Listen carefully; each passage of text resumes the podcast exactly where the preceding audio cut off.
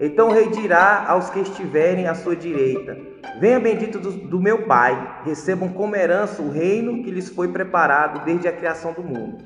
Pois eu tive fome e vocês me deram de comer, tive sede e vocês me deram de beber, fui estrangeiro e vocês me acolheram, necessitei de roupa e vocês me vestiram, estive enfermo e vocês cuidaram de mim, estive preso e vocês me visitaram. Então os justos lhe responderão: Senhor, quando te vimos com fome e te demos de comer, ou com sede e te demos de beber? Quando te vimos como estrangeiros e te acolhemos, ou necessitado de roupas e te vestimos? Quando te vimos enfermo ou presos e fomos te visitar? O rei responderá: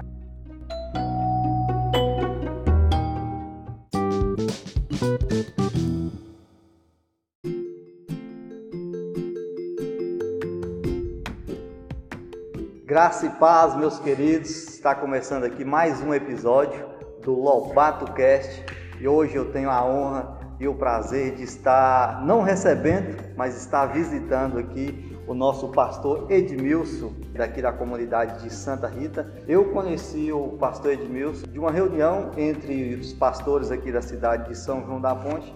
Naquela ocasião fiquei conhecendo o pastor Edmilson e o seu trabalho social. Gostei muito, né? Sempre que eu penso em assistência social, eu o primeiro nome que me vem à mente aqui na região é do pastor, né? Estamos, como sempre, aqui também com a presença do, do nosso sócio aqui do Lobato Cast, o Matheus, Matheus Oliveira. Prazer estar aqui, é, graça e paz a todos. É, hoje, dessa vez, está um pouco diferente, nós, nós viemos visitar e nós estamos recebendo nós estamos aqui na igreja, nosso pastor Edmilson, também tive o grande prazer de ter conhecido. Quando conheci, a gente já começou a, a trocar conversa, a trocar número, e graças a Deus nós podemos estar juntos. Esse tema é muito importante e tendo ele para falar conosco sobre isso, vamos aprender muito. Eu creio que cada ouvinte do Lobato Cast também vai, vai ouvir e vai aprender muito com esse tema. Pastor, é, se apresente aí para os nossos ouvintes aqui do Lobato Cast. Graça e paz, a todos aí que nos escutam. Meu nome é Pastor Edmilson, como já foi dito aqui. Né? Sou casado com a Priscila, pai do João Vitor e do Isaac. Sou natural de Brasília, Distrito Federal. E assim também minha esposa e meus filhos. Todos nós, todos foram nascidos lá, né? Os meninos estão sendo criados aqui, né? Mas nós somos naturais, todos são naturais de lá. É, hoje nós moramos aqui na comunidade Santa Rita, né, que faz parte do município de São João da Ponte.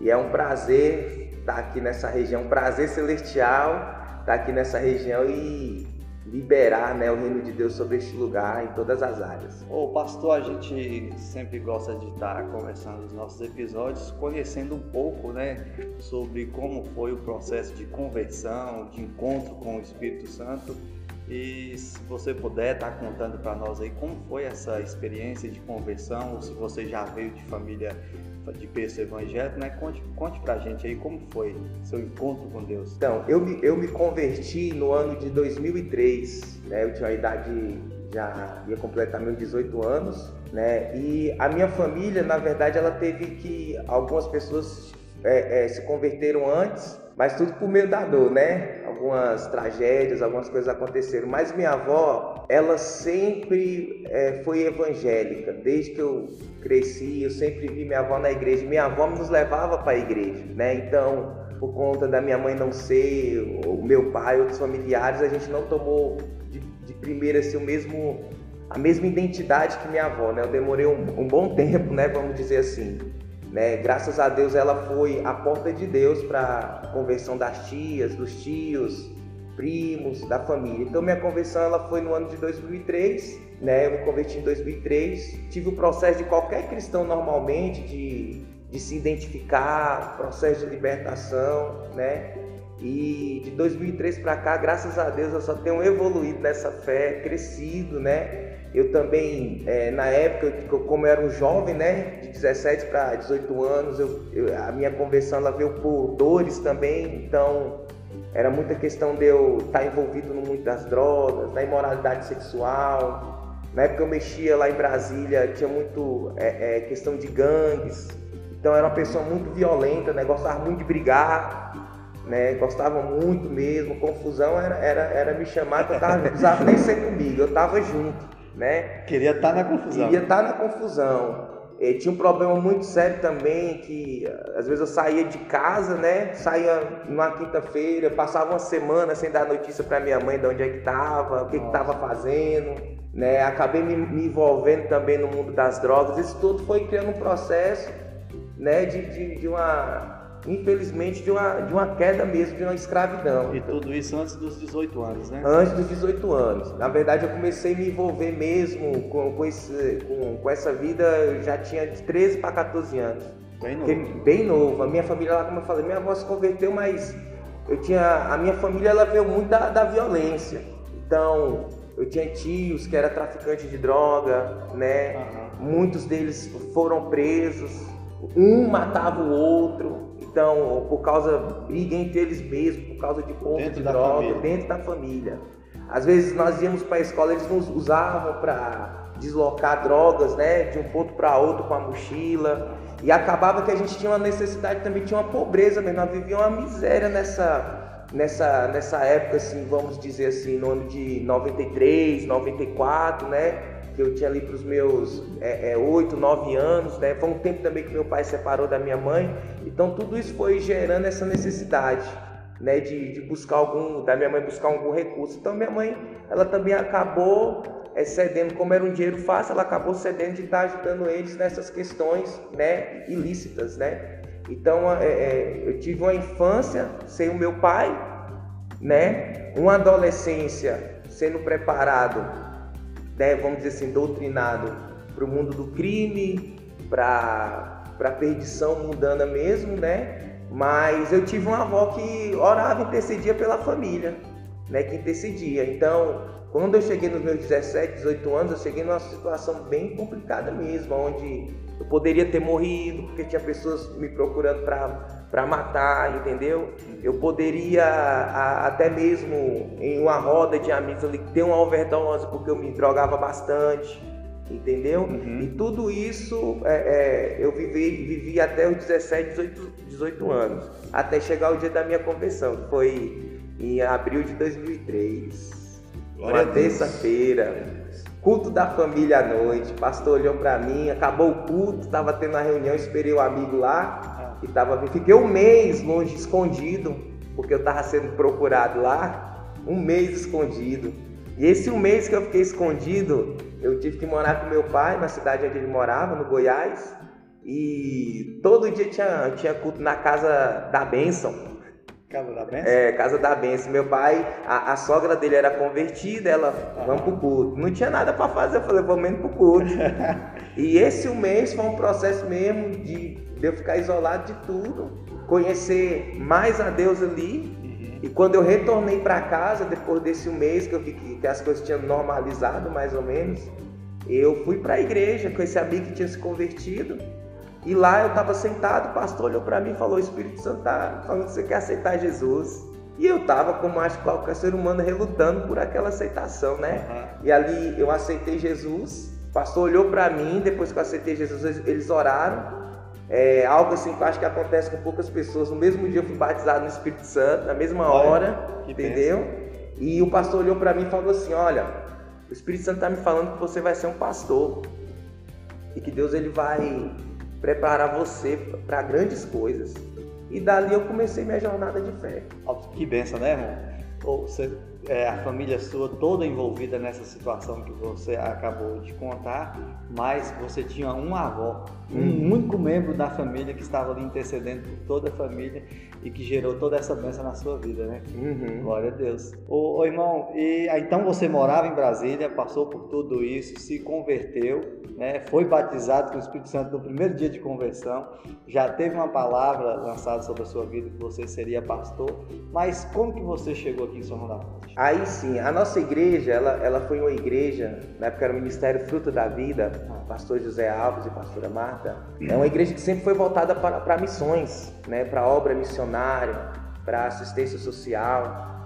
Então a gente já, o meu berço, vamos dizer assim, o meu berço, nascimento no espírito ali, onde eu fui gerado, já me ensinou desde o princípio a, a ter esse coração generoso, a olhar a necessidade do outro, a partir o pão, entendeu? Então a gente cresceu nisso. Quando foi, eu, eu me lembro que eu passei por uma crise em 2000, em 2005, 2004 para 2005, onde eu tive que mudar de igreja. Né?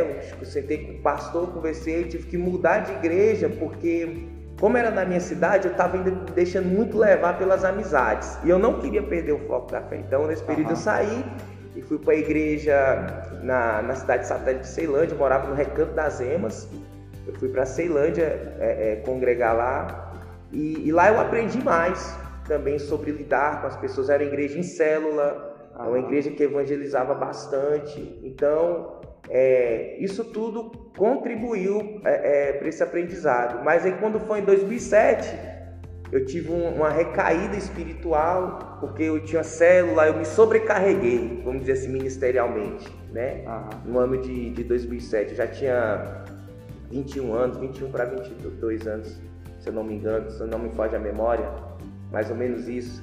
E eu retornei para o recanto, mas antes disso eu tive uma recaída, porque a igreja, na época, tinha, uma, tinha células, né? então reunia muitas pessoas. Eu tinha célula que tinha 20, 25 pessoas, entendeu? Ali ouvindo a palavra, toda semanalmente. E eu pedi o apoio da igreja, porque lá no Recanto das Emas não tinha igreja, eu tinha que deslocar, né? Do recanto para Ceilândia. Então, às vezes, eu era muito fominha, sempre fui fominha de igreja, de estar com os irmãos. Então, o culto dos jovens era no sábado, o culto acabava às vezes 10, 10 e meia, a gente ficava ali conversando. Eu deixava para ir embora no último ônibus, o último ônibus saía meia-noite, uhum. do recanto, do, de Ceilândia para o recanto. Né? Então, como eu fui uma pessoa também da noite, eu não tinha aquele medo de andar à noite. Né? Eu não tinha, eu acho que a, a, vamos dizer assim, as credenciais que eu usei para o mundo, eu acabei, acabei usando também para a fé. Uhum. Aí nisso eu retornei em 2007 para o ministério e nisso o missionário Ailton estava aqui na região. Aí, o Ailton estava aqui e em setembro de 2018 eu vim aqui conhecer São João da Ponte, que ele estava estabelecido aqui na cidade.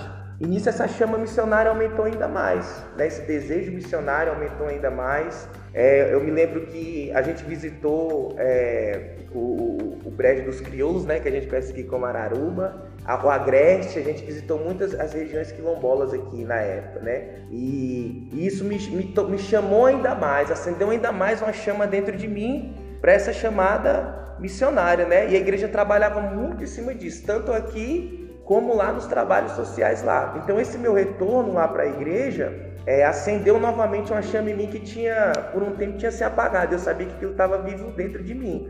Então eu comecei a vir, vim em, em setembro de 2007, é, 2008 eu comecei a vir, aí nisso, perdão, voltando um pouquinho, é nisso quando eu vim que Deus falou ainda mais comigo, né, a respeito do meu chamado, daquilo que Ele tinha comigo.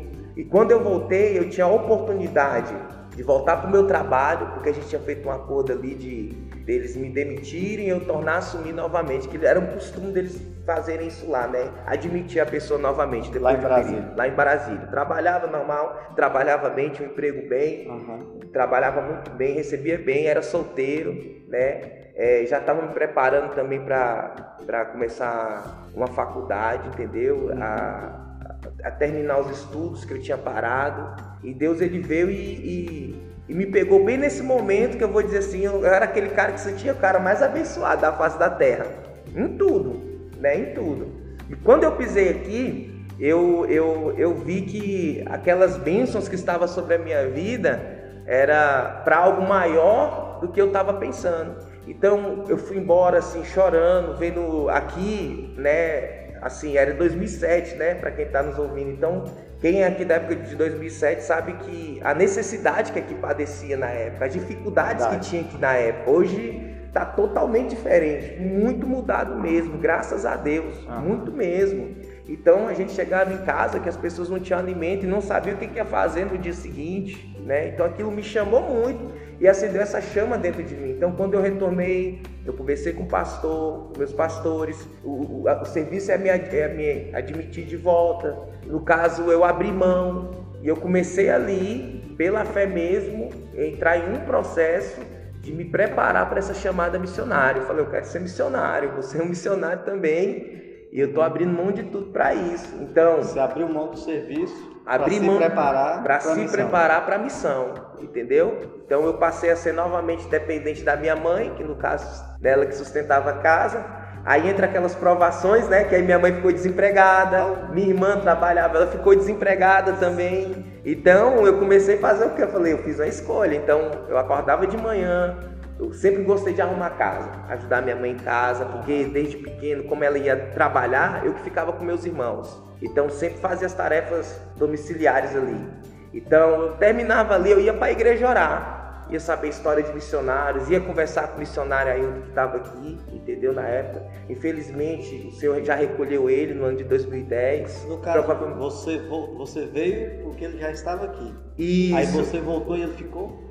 Eu voltei, ele ficou, ele estava estabelecido aqui. Uhum. Ele já estava estabelecido aqui. Ah, tá. né? Ele fez a escola de missões e enviaram. A igreja enviou ele para fazer o trabalho missionário aqui. Uhum. Entendeu? Então a igreja teve o, o, o, papel no período que ele estava aqui de estar tá sustentando ele, ajudando ele. Aí é, eu vim, conheci, acendeu essa chama eu retornei, conversei com os pastores e ali eu comecei essa jornada de preparação para o trabalho missionário. Uhum. Aí comecei a vir no ano de 2008, mês de fevereiro eu vim para cá, ficava um período com ele, ajudava ele na igreja, aí retornava para Brasília, ficava ali em Brasília em oração, falando para os irmãos o que aconteceu aqui, buscando agarinhar fundos para estar tá ajudando aqui, retornava para cá de novo, entendeu? Quando foi em junho de 2008, eu fui pro, pro seminário de missões da MCM, o intensivo missionário. Foi eu, na época foi eu, lá da igreja, eu, minha esposa Priscila, que a gente sabia que ia casar ainda, né? Nós gostávamos até de brigar um com o outro. E o nosso amado irmão Eric, foi nós três da igreja. Só que eu já fui, sabe aquele coração mesmo voltado assim, sabendo com certeza do que queria.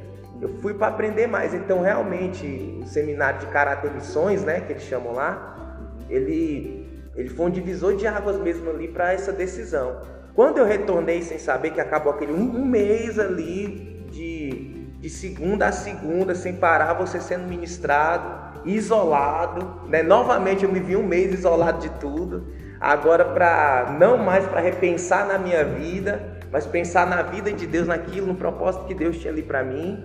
Então aquele um mês que a gente ficou lá quando acabou a escola, eu sentei numa mesa assim para lanchar, com, na época com a minha pastora, ela foi falou, olha, o Ailton ele ele está desistindo do trabalho missionário lá porque ele casou, ele está querendo ajustar a família dele e eu queria saber, a gente quer saber se você quer assumir o trabalho lá. Eu falei assim, eu já sabia. Tô pronto para isso. É amanhã? É amanhã, o dia que eu vou, entendeu? Pastor, e muito, muito importante você falar isso, você continuar. É, a gente destaca aqui para o nossos ouvintes três coisas muito importantes. A primeira coisa é o cenário do pastor era totalmente improvável para ele se tornar um pastor e um missionário na fé. Por quê?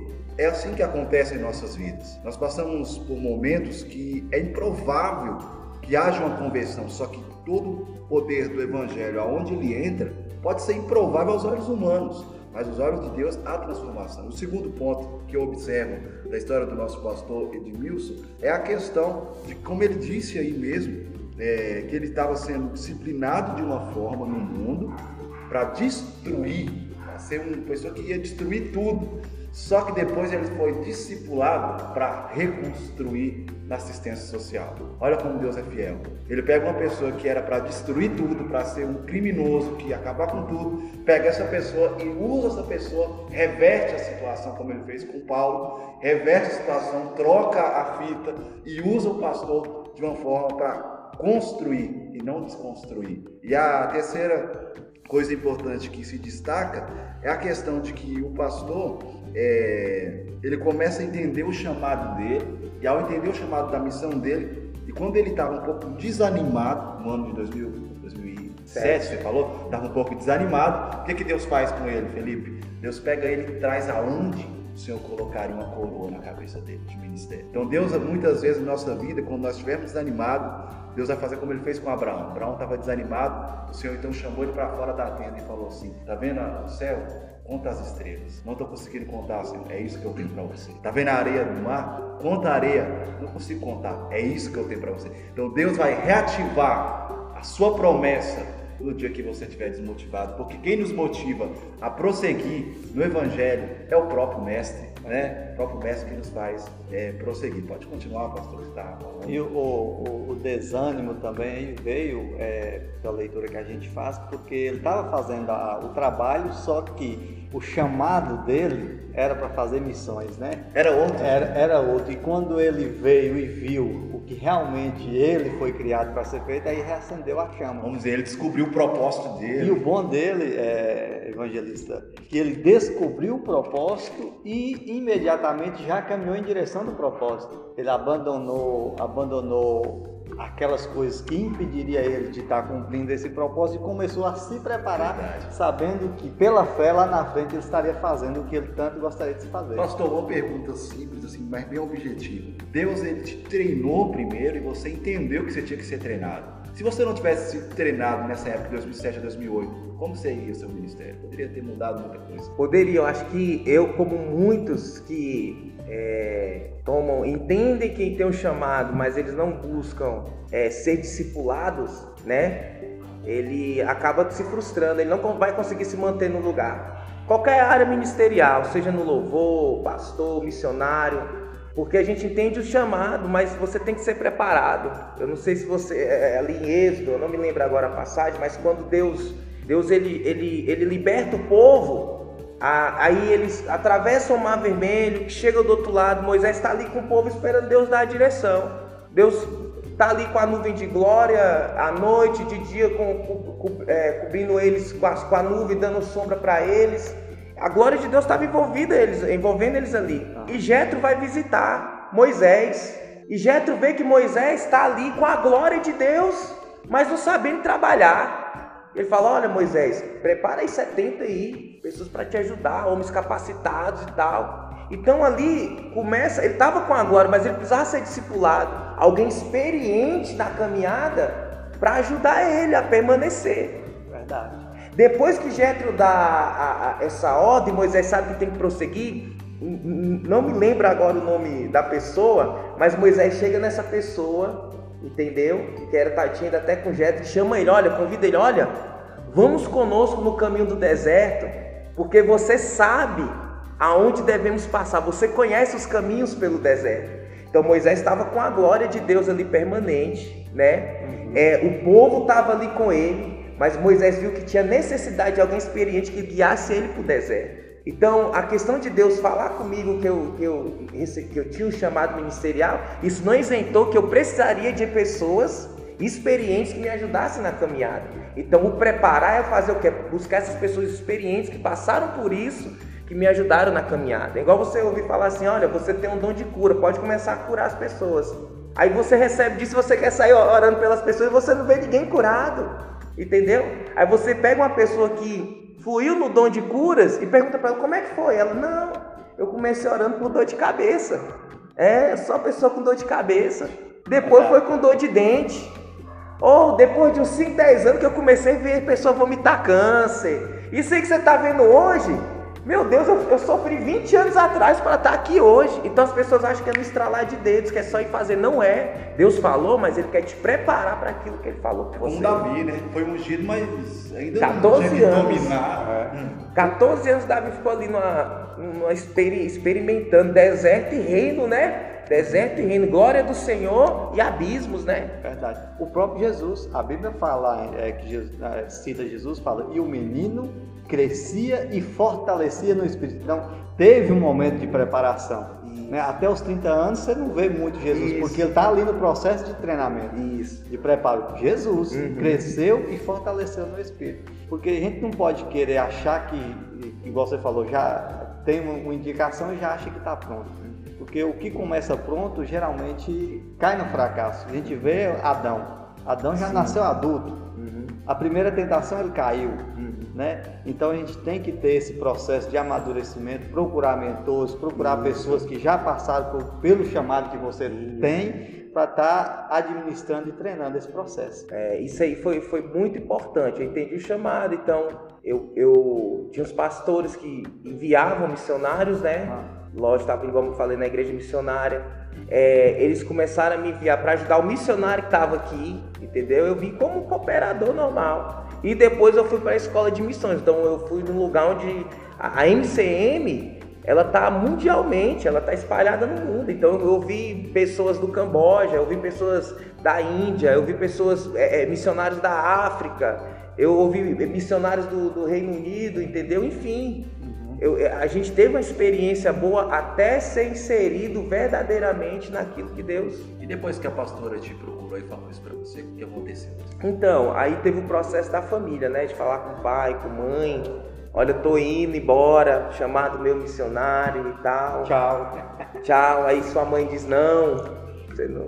Você vai fazer o que lá? Você viveu o texto de Abraão. É, isso mesmo. O meu pai já era convertido, então meu pai começou a fazer campanha para mim não ir, né? Embora, né? Então é, é, eu vim em agosto de agosto de 2008. Né? Eu cheguei aqui dia, é, dia 18 de agosto de 2008, definitivo. A única coisa que eu trouxe foi uma mala, não, nunca me esqueço da mala, uma bolsa azul com minhas roupas. Só isso, mais nada. Não tinha casa para ficar, tinha uma palavra de Deus e um coração queimando. Era isso que eu tinha.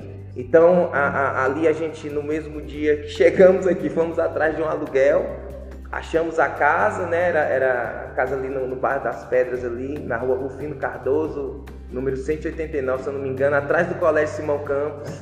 Casa que a irmã Edileuza morou, né?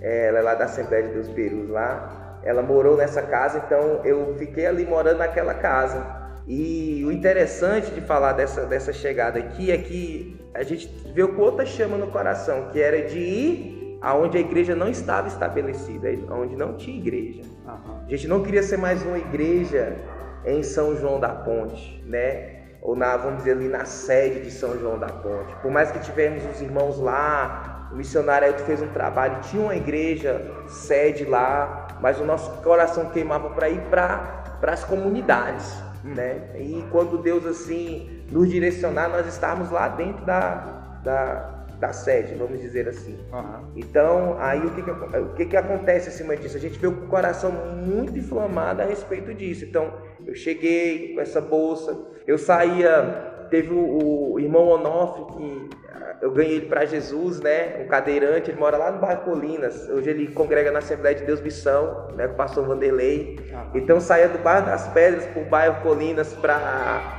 almoçar e jantar na casa do Onofre, né? Foi uma pessoa que me recebeu ali e todo dia eu fazia esse percurso. Fora também de levar ele para os cultos, né? Que eu ainda fazia algumas reuniões com eles lá, ah. né? Na, na, na, na, lojinha que a gente tinha alugado na época. E, e aí o que que acontece? Em cima disso, é, dessa chegada minha aqui, essa chama, eu comecei a entender. Só que ao mesmo tempo que eu entendia a chama que estava queimando, eu olhava e me via só também.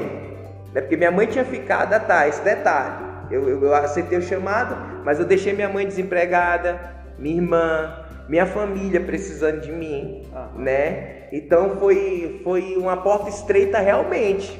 Vim Verdade. assumir a posição que Deus tinha me dado.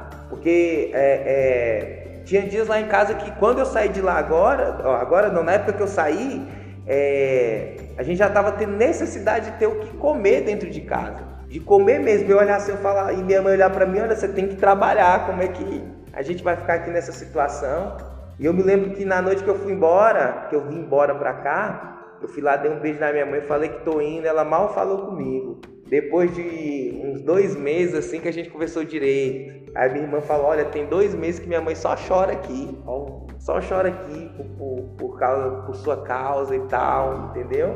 Então, assim, foi um processo, realmente foi um parto, foi um novo nascimento, né? foi doloroso. Né? Para esse, menino, esse menino ser expelido para o campo missionário foi doloroso. Né? E até chegar no lugar, só faltou chegar, né? Como, como já fala, no vir ao mundo, nu eu vou, vou, vou, sair dele. Então, assim, eu cheguei aqui para dizer que eu não cheguei com nada, eu cheguei com minha roupa do corpo, entendeu? E com minhas roupas, né? E era um menino mesmo, né? Você tinha era um menino, 22 anos. 22 anos. 2007 eu tinha 22 anos. 22 anos. Um desbravador mesmo. É, igual eu falei, esse doutrinamento que a gente falou do mundo, né? É, me, me fez ser uma pessoa de muita coragem, de manso, aquela pessoa paciente mas como se fosse um vulcão, se tem que explodir, eu vou explodir. Entendeu? Não quero saber quem vai acertar, mas eu vou explodir.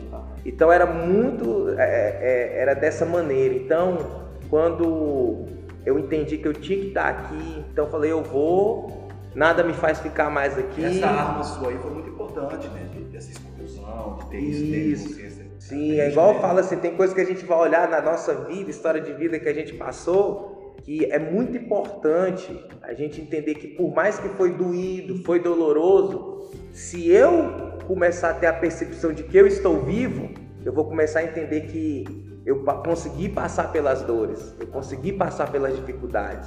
Agora, se eu não tiver essa percepção que eu estou vivo, ou seja, na, naquela, naquela questão, eu tenho que entender que eu venci, que eu não sou um sobrevivente. Uma coisa é você ser o vencedor, uma coisa é você ser o sobrevivente, né? A palavra diz que o meu justo viverá da fé. Se eu estou na fé, então eu estou vivendo e vencendo. Agora, se eu não estou na fé, eu estou só sobrevivendo. Então, qualquer é, é, é, dor que eu passar, aflição que eu passar, eu vou estar sempre remoendo, lembrando dela, da dificuldade, do que eu passei de uma forma negativa, com medo de passar de novo. Mas se eu pego aquilo ali como experiência e, e, e agrego ela ao meu estilo de vida, se vier de novo ou vier algo pior, eu tenho a consciência que eu vou passar por ela de novo. Eu vou vencer novamente. Então eu estou vivendo. Independente do momento, eu estou vivendo, eu não estou ali sobrevivendo aquilo ali a, aos acontecimentos, eu estou vivendo ele, eu estou é. querendo. Tá difícil, eu estou lutando contra a dificuldade.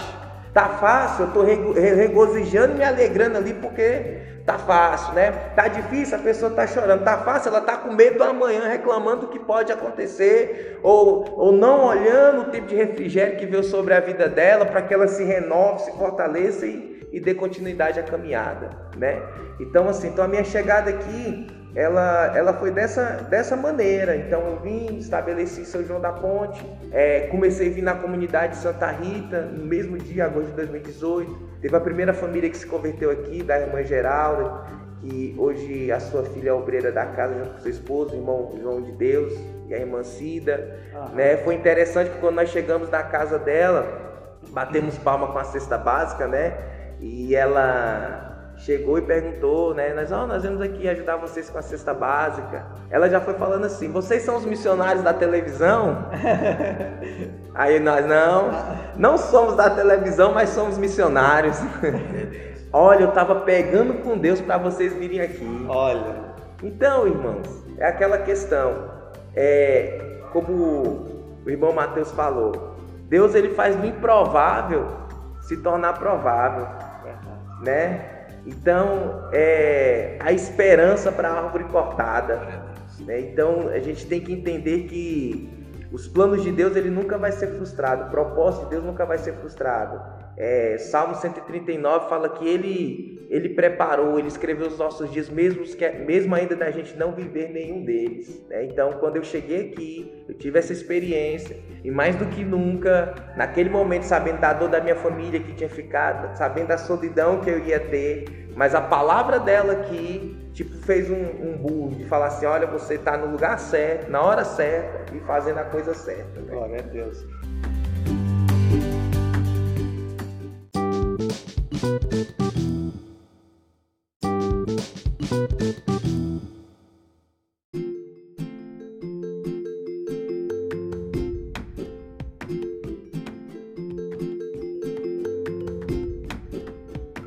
pastor, então a gente viu que você identificou lá desde cedo, né, o seu chamado, essa sua uhum. tendência para missões e para assistência social. Foi, é, foi discipulado, né, foi treinado, você decidiu também aprender a respeito, veio fazer a missão e, como a gente falou, assistência social. É, qual é o papel, pastor, da igreja, o papel social da igreja? Vamos lá. Papel social da igreja. A igreja, né, ela, ela, ela tem um papel muito. Acho que eu creio hoje que é, um dos, é, o, é o segundo mais importante. O primeiro papel é pregar o evangelho. O segundo é ela, ela assistir, né, a, a, as pessoas. Eu entendo dessa forma. O primeiro é anunciar as boas novas e o segundo é ela assistir. Em Mateus 25, 31, Jesus ele vai falar assim, ó: Quando o Filho do homem vier em sua glória com todos os anjos, assentar-se-á em, em seu trono na sua glória celestial. todas as nações serão reunidas diante dele. E ele separará umas das outras, como o pastor separa as ovelhas dos bodes. Ele colocará as ovelhas à sua direita e os bodes à sua esquerda. Então o rei dirá aos que estiverem à sua direita: Venha bendito do, do, meu Pai, recebam como herança o reino que lhes foi preparado desde a criação do mundo.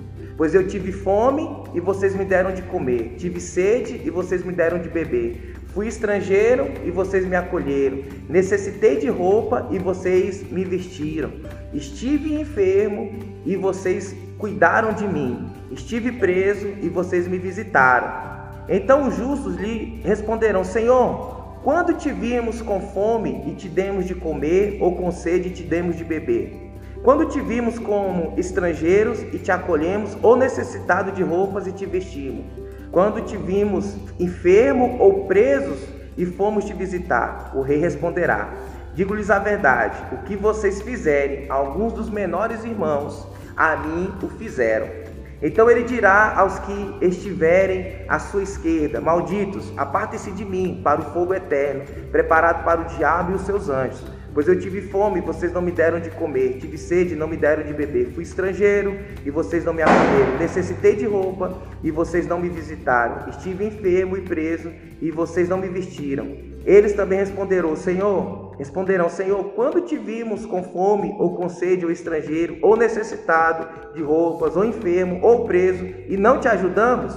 Ele responderá, digo-lhes a verdade, o que vocês deixaram de fazer, algum destes mais pequeninos, também a mim deixaram de fazê-lo, e estes irão para o castigo eterno, mas os justos para a vida eterna. Então, em cima desse texto aqui, a gente vê que Jesus ele faz uma, ele faz uma separação entre as ovelhas e os bodes. E nessa separação que ele faz, nós entendemos aqui que ele, ele faz em cima de algo que cada um deles fizeram. Não é porque aceitou ele como Salvador, não é porque foi cheio do Espírito Santo, não é porque tem dom, ele faz a separação porque ele vai dizer: Olha, eu tive fome e vocês me vestiram, tive sede e, e vocês me deram de beber, estava nu, né? Então, enfim, Jesus ele faz a separação em cima daquilo que ele, daquilo que ele entende que eu entendo também que é um dos papéis principais nossos, que é assistir as pessoas. Né? Hoje a igreja ela, ela tá, ela, ela, não vou generalizar, mas existe uma, uma maior preocupação em eu ter um ambiente cheio de pessoas, entendeu? Uhum. Do que ter o coração cheio de Deus. Há mais uma preocupação de eu ter mais uma cadeira ocupada dentro do meu templo do que ocupar o meu tempo em sentar numa cadeira em uma casa e ouvir uma pessoa. De, de ver a necessidade de alguém que está fora do meu do, do, vamos dizer assim, da minha atmosfera de vida, do meu âmbito, do, do lugar que eu vivo. Então, em cima dessa, dessa, dessa passagem bíblica, a gente tem que entender que, né, qual o papel social da igreja nos dias de hoje? Eu vejo que o papel social da igreja nos dias de hoje é isso: é matar fome, é matar sede, é visitar quem está preso, é, é, é assistir a, aquele que está em necessidade, é saber que, que nós somos ovelhas e nós somos separados para Deus para ter essa função, né? Então a, a igreja hoje ela tem que ter esse olhar, né? Para que para entender que Deus ele nos capacitou para isso. E Jesus está fazendo isso aqui e ele fala num momento muito importante, que é o momento onde ele está fazendo uma separação, né? Para quem vai morar no reino e para quem não vai morar no reino. E ele, não, e ele não, não, não traz aqui, vamos dizer, um padrão de quem pregou muito, de quem é, é, falou, falou muito o amor dele. Ele está falando de atos de justiça. Né? Ele está falando de pessoas que tiveram uma ação, uma atitude, né? elas não foram omissas. Então, o que, que adianta eu ter um Cristo e ser omisso? O que, que eu, adianta eu acreditar naquele que morreu na cruz pelo mundo? Jesus, é, é, o apóstolo João vai dizer: Deus amou o mundo de tal maneira que deu seu único filho para todo aquele que crê não pereça, mas tenha a vida eterna. Eu tenho que entender que, como ovelha, como uma pessoa, como um crente em Cristo, eu não vou mais perecer. Então eu não tenho que ter medo de partilhar o meu pão. Eu não tenho que ter medo de partilhar o meu tempo. Eu não tenho que ter medo de entrar no vale da sombra da morte, porque eu não vou mais perecer. Eu estou em Cristo, eu tenho que ter essa identidade. Porém, se eu não, se eu não entender isso, eu vou me tornar uma pessoa omissa e se preocupar comigo. E me preocupar comigo, como a palavra diz aqui, ela vai fazer com que eu acabe, eu acabe sendo um bode, né? E diante dessa palavra, é, também eu quero dizer que, que Deus ele, ele quer falar a respeito disso para nós, a questão da, da ação e da omissão. Então, quem agiu encontrou um padrão. Quem não agiu, infelizmente, é, viu a vida totalmente levada para um lugar de desprezo. E ele fala isso com a igreja, não é com ímpio. Ele fala isso aqui com pessoas que, que conhecem a ele. A gente tem que entender isso. Ele está falando com pessoas que sabem quem ele é. Não é pessoas que é desconhecido. Ele está lá na mesa. A palavra fala que é, é, é, ele assentou-se né, no seu trono, todas as nações estavam reunidas diante dele e ele começou a separar. Então são pessoas que sabiam quem realmente era. Em cima da, da, da, Qual é o papel da igreja? Eu volto a falar a questão do, da, do discipulado, do, do, aprendizado. A gente, a igreja hoje, a gente tem um papel muito é, importante na, no trabalho da assistência social, de olhar para pessoas que, que trabalharam com isso, né? que deram a sua vida para que esses trabalhos acontecessem, né? Então, em cima disso, eu tenho que olhar para o que deu certo ao longo da história, e em cima disso eu tenho que ver o que pode dar certo hoje, né? Eu tenho que ter essa percepção em cima do trabalho social. Se a gente pegar ali aquele livro Os Heróis da Fé, a gente vai ver a história de Miller, de Charles Spurgeon.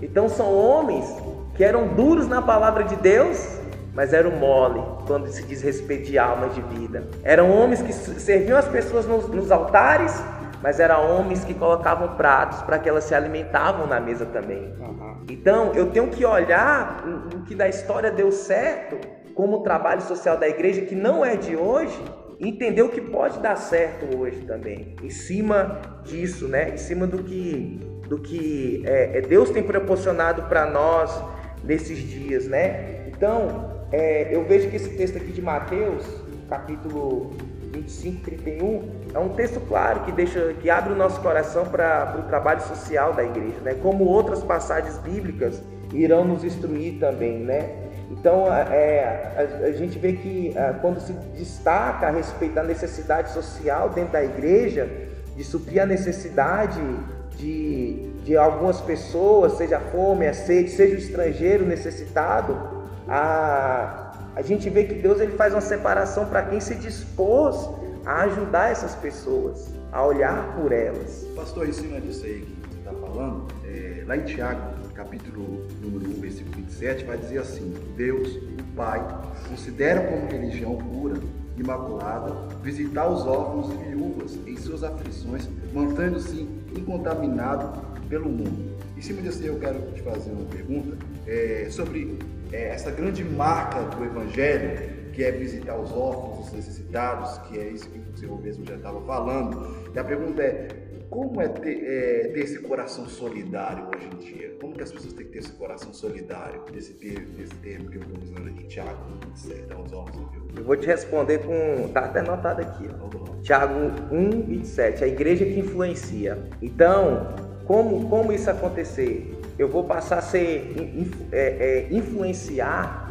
a partir do momento que eu parar para conhecer por quem eu estou sendo influenciado. Então, a igreja, ela precisa realmente, nós como igreja, nós precisamos, antes de querer dar o pão, nós temos que conhecer quem é que está dando pão para nós. Se eu quero influenciar, eu tenho que olhar para quem tem me influenciado. Eu tenho que olhar para Deus, eu tenho que olhar, igual torna a falar, pessoas que experimentaram isso. Porque, por exemplo, o que, que acontece hoje? Vou, vou dar um exemplo. Tem igrejas que fazem o trabalho missionário, o trabalho social, mas tem muita igreja que não faz. Tem igreja que não faz, mas que ajuda quem está fazendo. E tem igrejas que acham que não, aqui é lugar de cura, de libertação. Nosso ministério é curar e libertar, não é ir aos perdidos. Não é ir lá fora e dar uma cesta básica. Eu, para mim, isso é um engano. É um engano, porque é o trabalho da igreja, do corpo. Eu estou curando, libertando aqui dentro, mas eu posso dar o pão lá fora. Porque eu vou dar um exemplo: uma pessoa veio aqui, eu orei por ela, por uma enfermidade. Por uma questão espiritual que ela está sendo escravizada. Eu tenho que ter a compaixão de entender que aquela pessoa estava escrava da enfermidade ou do espírito maligno. E eu tenho que ir lá assistir ela, ver ela e na casa dela. E não com a intenção de expulsar um demônio, não com a intenção de, de liberar uma palavra ou, ou, ou, algo espiritual sobre a vida dela, mas com a intenção de saber quem realmente ela é e saber o que eu posso fazer a mais por ela, além de completar a vida dela com Cristo que eu creio. E essas igrejas que, é, que não têm o papel social ainda estabelecido, como que seria, é, porque realmente é difícil começar algo novo, né? Qual seria o primeiro passo que essas igrejas deveriam, que tem, ela não tem assistência social, mas tem a vontade de criar uma assistência social forte. Qual seria o primeiro passo para que eles conseguissem esse objetivo? O primeiro passo é ela, ela procurar pessoas que já fazem o trabalho social. Ela sentar com essas pessoas e aprender, gastar tempo em aprender, uhum. seja um ano, dois anos, aprender ali com ela, com o intuito que, que ela pode aprender e depois desenvolver o trabalho, né? Ela mesma ali por si mesma.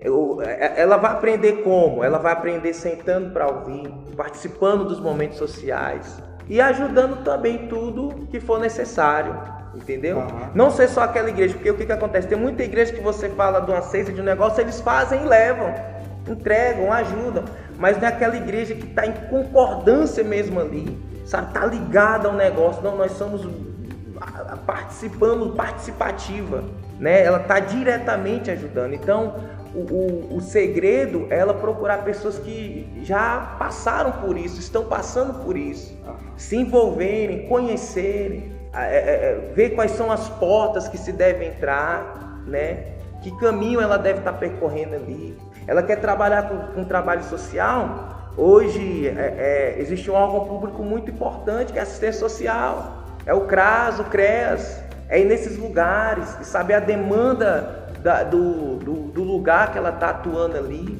Né? Eu tenho uma frase aqui que diz em cima de Mateus 25 que a gente leu, que eu quero, antes dar continuidade, queria falar com vocês. Diz assim, ó, uma igreja que busca entender as necessidades sociais em seus dias o contexto cultural do seu bairro e cidade, saberá como servir com fé as ações de sua comunidade local. Uma igreja que olha só para dentro das quatro paredes e não, e não atua nas ruas, está trabalhando para construir impérios e não para cooperar com o reino de Deus Pai. Então, o que que, o que, que, o que, que precisa acontecer nos dias de hoje? Existe uma necessidade social. E é um papel da igreja estar envolvida. Eu vou dar um exemplo aqui para vocês de mim. Eu estou aqui, mas houve um tempo, eu cheguei aqui, eu andava a pé. Eu vinha para Santa Rita a pé, 8 quilômetros, e voltava a pé. Ia para Rio Grande, ia para Poções. Chegou um tempo que eu consegui uma Monarch antiga. E eu estava vindo nesses lugares, quer saber, eu vou aumentar minha rota. Fiquei sabendo de Simão Campos, que era um lugar muito necessitado e tal. Eu comecei em Simão, Simão Campos. De bicicleta? De bicicleta. Longe. Muito longe. Eu ia pela estrada mais longa, que eu não sabia que tinha uma curta. Eu ia pela estrada da produção. Você... Meu Deus. Então, o que, que acontece? Eu, a bicicleta me fez evoluir, querer ir mais além. E eu assistia muitas pessoas na época com essa questão social. Por que, que eu vim para Santa Rita? Havia um índice, um índice, muito grande aqui de bebida alcoólica. É, é, é, era um povo que na época é, tinha, tinha festa mensal como todos, anual, como todas as comunidades, então eles só viam muita gente aqui no tempo da festa, esse tempo ficava esquecido, uhum. né? É, era, era, eram assistidos somente nas coisas básicas, né? Uhum. Não tinham estrutura, algo, algo maior, então era um povo que era muito preso ao alcoolismo. O que, que eu fiz? Eu vim para cá com esse intuito de ajudar, os maridos iam trabalhar para café, para lenheira, então os filhos ficavam aqui sem a imagem paterna, não tinha nenhum trabalho social que ajudasse eles, entendeu? Que estimulasse aquelas crianças ao desenvolvimento. Tinha escola, então você sabe como é que é menino com mãe, ia quando queriam, entendeu? O pai não estava em casa, eles faziam o que queria. Então é, a gente olhou muito, olho visou muito, não somente de estabelecer a igreja, é isso que a gente tem que entender. Mas de estabelecer. Não é só estabelecer a igreja, conhecer o local. Isso, porque conhecer o local, o lugar, é você querer estabelecer o reino de Deus. Isso a gente aprende muito forte porque Jesus ele deixou que apóstolos. Apóstolos sempre existiram. Então, apóstolos eram que eram homens que foram preparados para colocar a cultura do reino deles naquele lugar que o império ali tinha conquistado. Uhum. Então os apóstolos vinham e falavam tudo que o rei gostava, como o rei gostava. E as pessoas iam ter que ter um comportamento quando o rei viesse, segundo o gosto do rei. Eles não podiam fugir do padrão que o rei queria. E aquele, aquele povo ali passava a obedecer todos os costumes da realeza. Então você vê que quando Cristo ele envia apóstolos, ele envia do mesmo, olha, vocês vão chegar lá, vocês vão conhecer o povo, o lugar, vão pregar o evangelho, mas vão assistir. Se a gente for para Atos, capítulo 2, em diante depois que o Espírito Santo vem ali, a gente vê como a igreja vivia, né? ela dividia, eles viviam em comum acordo. Daqui a pouco começa a crescer, os apóstolos se veem sobrecarregados, falam, não, é, é, vamos levantar obreiros aqui para cuidar das viúvas e dos órfãos. Então é algo que sempre existiu, que a igreja fazia. Quando um local passava por necessidade, né, pastor? Sim, a gente veio para ajudar aquele local. Então aquela ajuda, quando a gente vai entender melhor, aquela ajuda não ficava dentro da igreja. Aquela ajuda, Paulo vai falar, ó, oh, eu, eu é, é, é, a gente é, agradece a Deus pela ajuda que vocês mandaram para os judeus dessa região. Paulo não fala os cristãos. Ele, ele, ele, ele, especificamente só a igreja. Só a igreja, não, entendeu? Aquela ajuda vinha para o todo ali. A igreja não estava lá, estava, mas estava passando necessidade. Então, a igreja está no local, ela está fazendo a diferença, ela está a diferença quando ela, ela olha o todo. Ela olha quem está dentro, ela olha quem está fora. Ela serve quem está dentro, ela serve quem está fora. Entendeu? Quando eu faço isso, eu não estou querendo, como eu falei aqui, construir um império. Estou querendo que o reino de Deus venha. Estou querendo que o reino de Deus se estabeleça.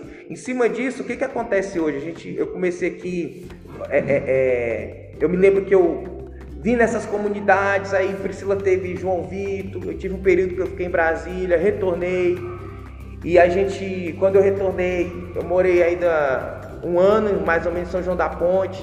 Aí apareceu a oportunidade de comprar esse terreno aqui em Santa Rita. Nós abrimos mão do nosso aluguel para pagar esse terreno e moramos de favor numa casa aqui embaixo de adobo. Uma casinha simples mesmo. Uhum. Né? Nessa casinha a gente morou durante uns três anos, até conseguir a nossa casa, de favor. Então não é qualquer pessoa que passa por uma, vamos dizer assim, humilhação dessa. Mas eu, eu não estava olhando, eh, vamos dizer assim, essa humilhação de ter que morar de favor. Mas eu estava eu tava olhando para o reino e vendo lá na frente o que Deus ia me proporcionar. Ia proporcionar para esse povo. Porque uma coisa é o pastor de quarta-feira e domingo.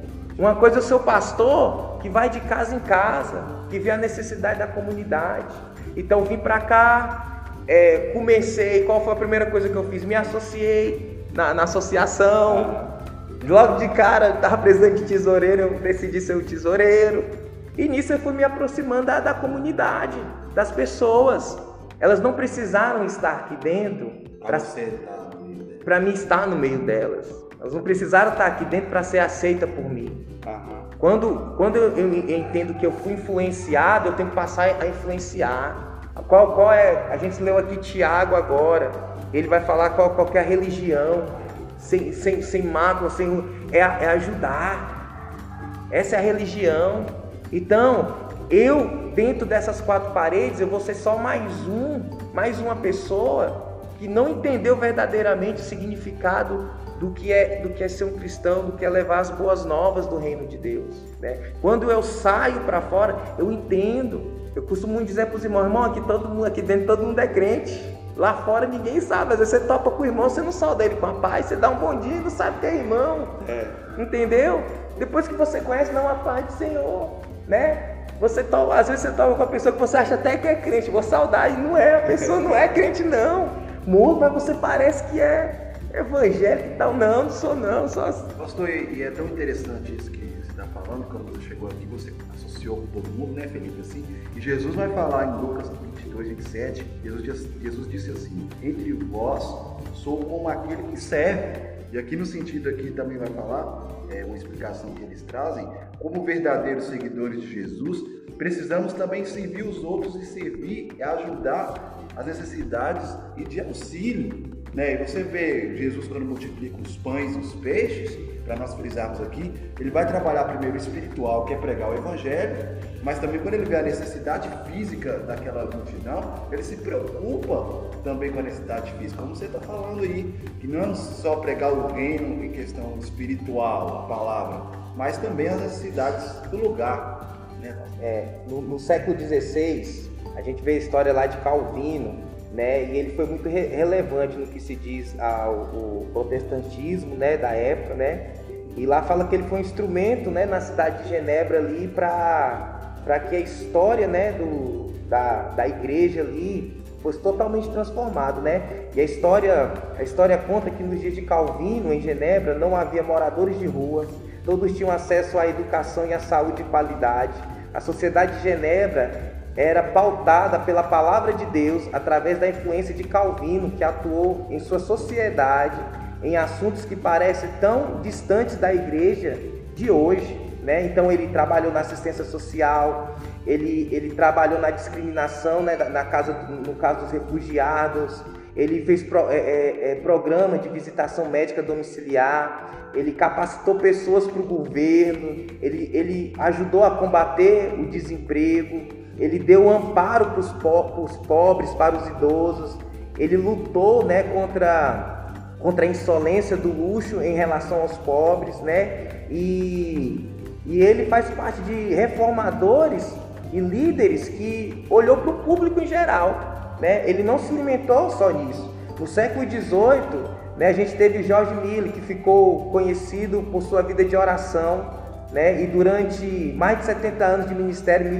Miller iniciou 117 escolas que educaram mais de 120 mil jovens e órfãos, né? distribuiu 275 mil Bíblias completas em vários idiomas, sustentou 189 missionários e a sua equipe chegou a contar com 112 pessoas. Além de tudo isso, Miller construiu cinco grandes orfanatos e cuidou mais de 10 mil órfãos durante a sua vida, né? Então, é, é aquilo que eu falei, quando eu olho para o passado, eu, eu, eu encontro pessoas que fizeram isso, que tiveram esse olhar de fé, né?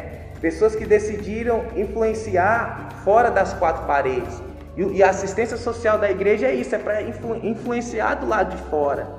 Às vezes a gente quer que Deus cure, que Deus liberte, e Deus está querendo que a gente dê amor. Um dia eu estava aqui eu tinha visitado uma família.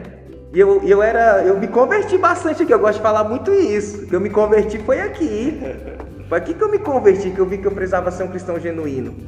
Eu tinha visitado essa família e estava falando de Jesus, e Jesus, e Jesus. Quando eu cheguei em casa, eu vim orar. E o Senhor sempre gostou de me pegar por dentro, sabe? Me, me macetar mesmo. Falar igual Paulo, eu esmurro, esmurrar mesmo. Ele falou, senhorando, ele falou, que a gente é bem íntimo, né? Ele falou, Ed, deixa eu te falar uma coisa. As pessoas sabem que eu amo ela. Todos eles sabem do meu amor. Você fica aqui, Jesus te ama, Jesus te ama. E elas te respondem, eu sei, eu sei, eu sei. Deixa eu te falar algo. Elas não estão interessadas mais em saber que eu amo elas, não. Elas estão interessadas em saber se você vai amar elas como eu a amo.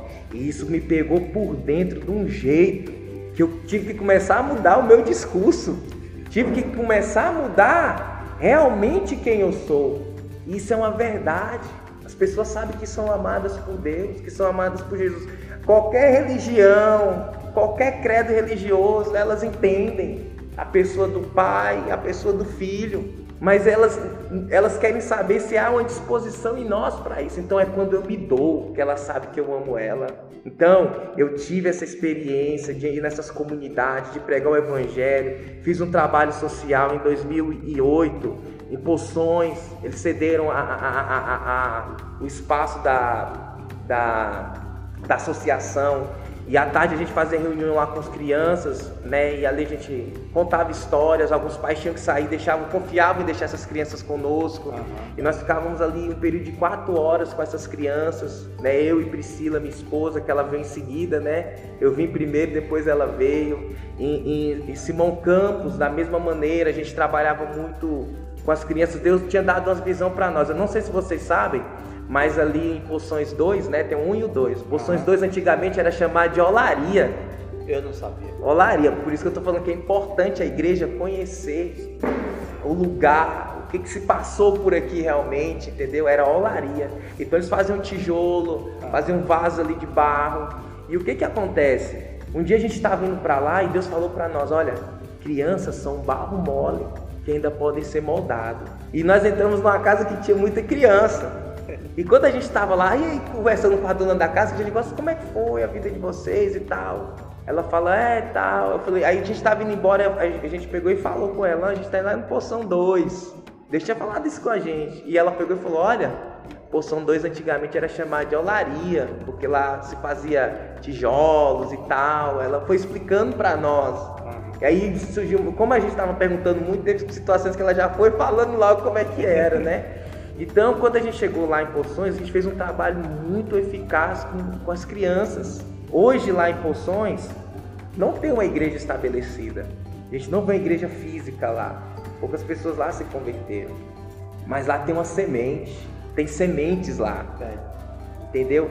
Hoje, se eu for lá, Priscila for lá, as pessoas que atuaram na época, essas pessoas têm uma boa lembrança Algo que provavelmente durante esse tempo, se nós não tivéssemos pisado lá, elas não teriam. Vocês se lembram quando o rei Nabucodonosor mandou matar os magos? E o que, que aconteceu? Daniel foi lá, não. Deus fala, senão nós vai morrer aqui. E Deus foi revelou o sonho para Daniel, não foi? Então, a gente não viu a conversão daqueles magos, o que, que aconteceu com eles. Mas quando Jesus nasce, que a estrela brilha, a palavra fala que os magos vieram do Oriente para ver o rei. Provavelmente esses reis, esses magos passaram a acreditar no Deus que nós acreditamos por Daniel. E eles passaram a contar essa história.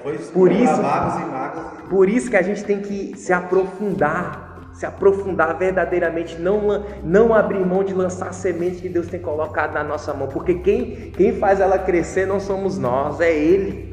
É ele. Esse tema da semente é constante, né, irmão?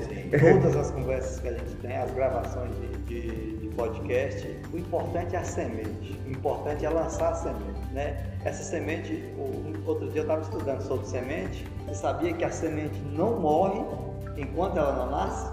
Se você colocar uma semente debaixo da terra, ela vai ficar ali ó, por muito tempo e ela não vai morrer até que a chuva venha e ela começa a brotar. A partir dali ela corre risco de morrer. Mas se você. E a palavra de Deus fala que a gente tem que anunciar o reino. O papel nosso é plantar aquela semente, o processo ali de crescimento, amadurecimento até que venha a colheita, o Espírito Santo é que vai se encarregar disso, né? Ô pastor, eu vejo algumas dificuldades nas igrejas, principalmente essas igrejas aqui de cidade pequena, sobre a questão da assistência social. Não sei se eu estou certo, mas eu sinto que eles têm dificuldade em estar divulgando não sei se por receio ou por medo de ser é, mal interpretado, né, por estar tá, por estar tá divulgando essa questão da assistência social, mas eu vejo que isso é um erro, porque a divulgação da boa obra é que vai fazer ela crescer. Uhum. Né? Jesus fala lá em Mateus, né, Mateus 5,16: Assim resplandeça a vossa luz diante do, de, dos homens,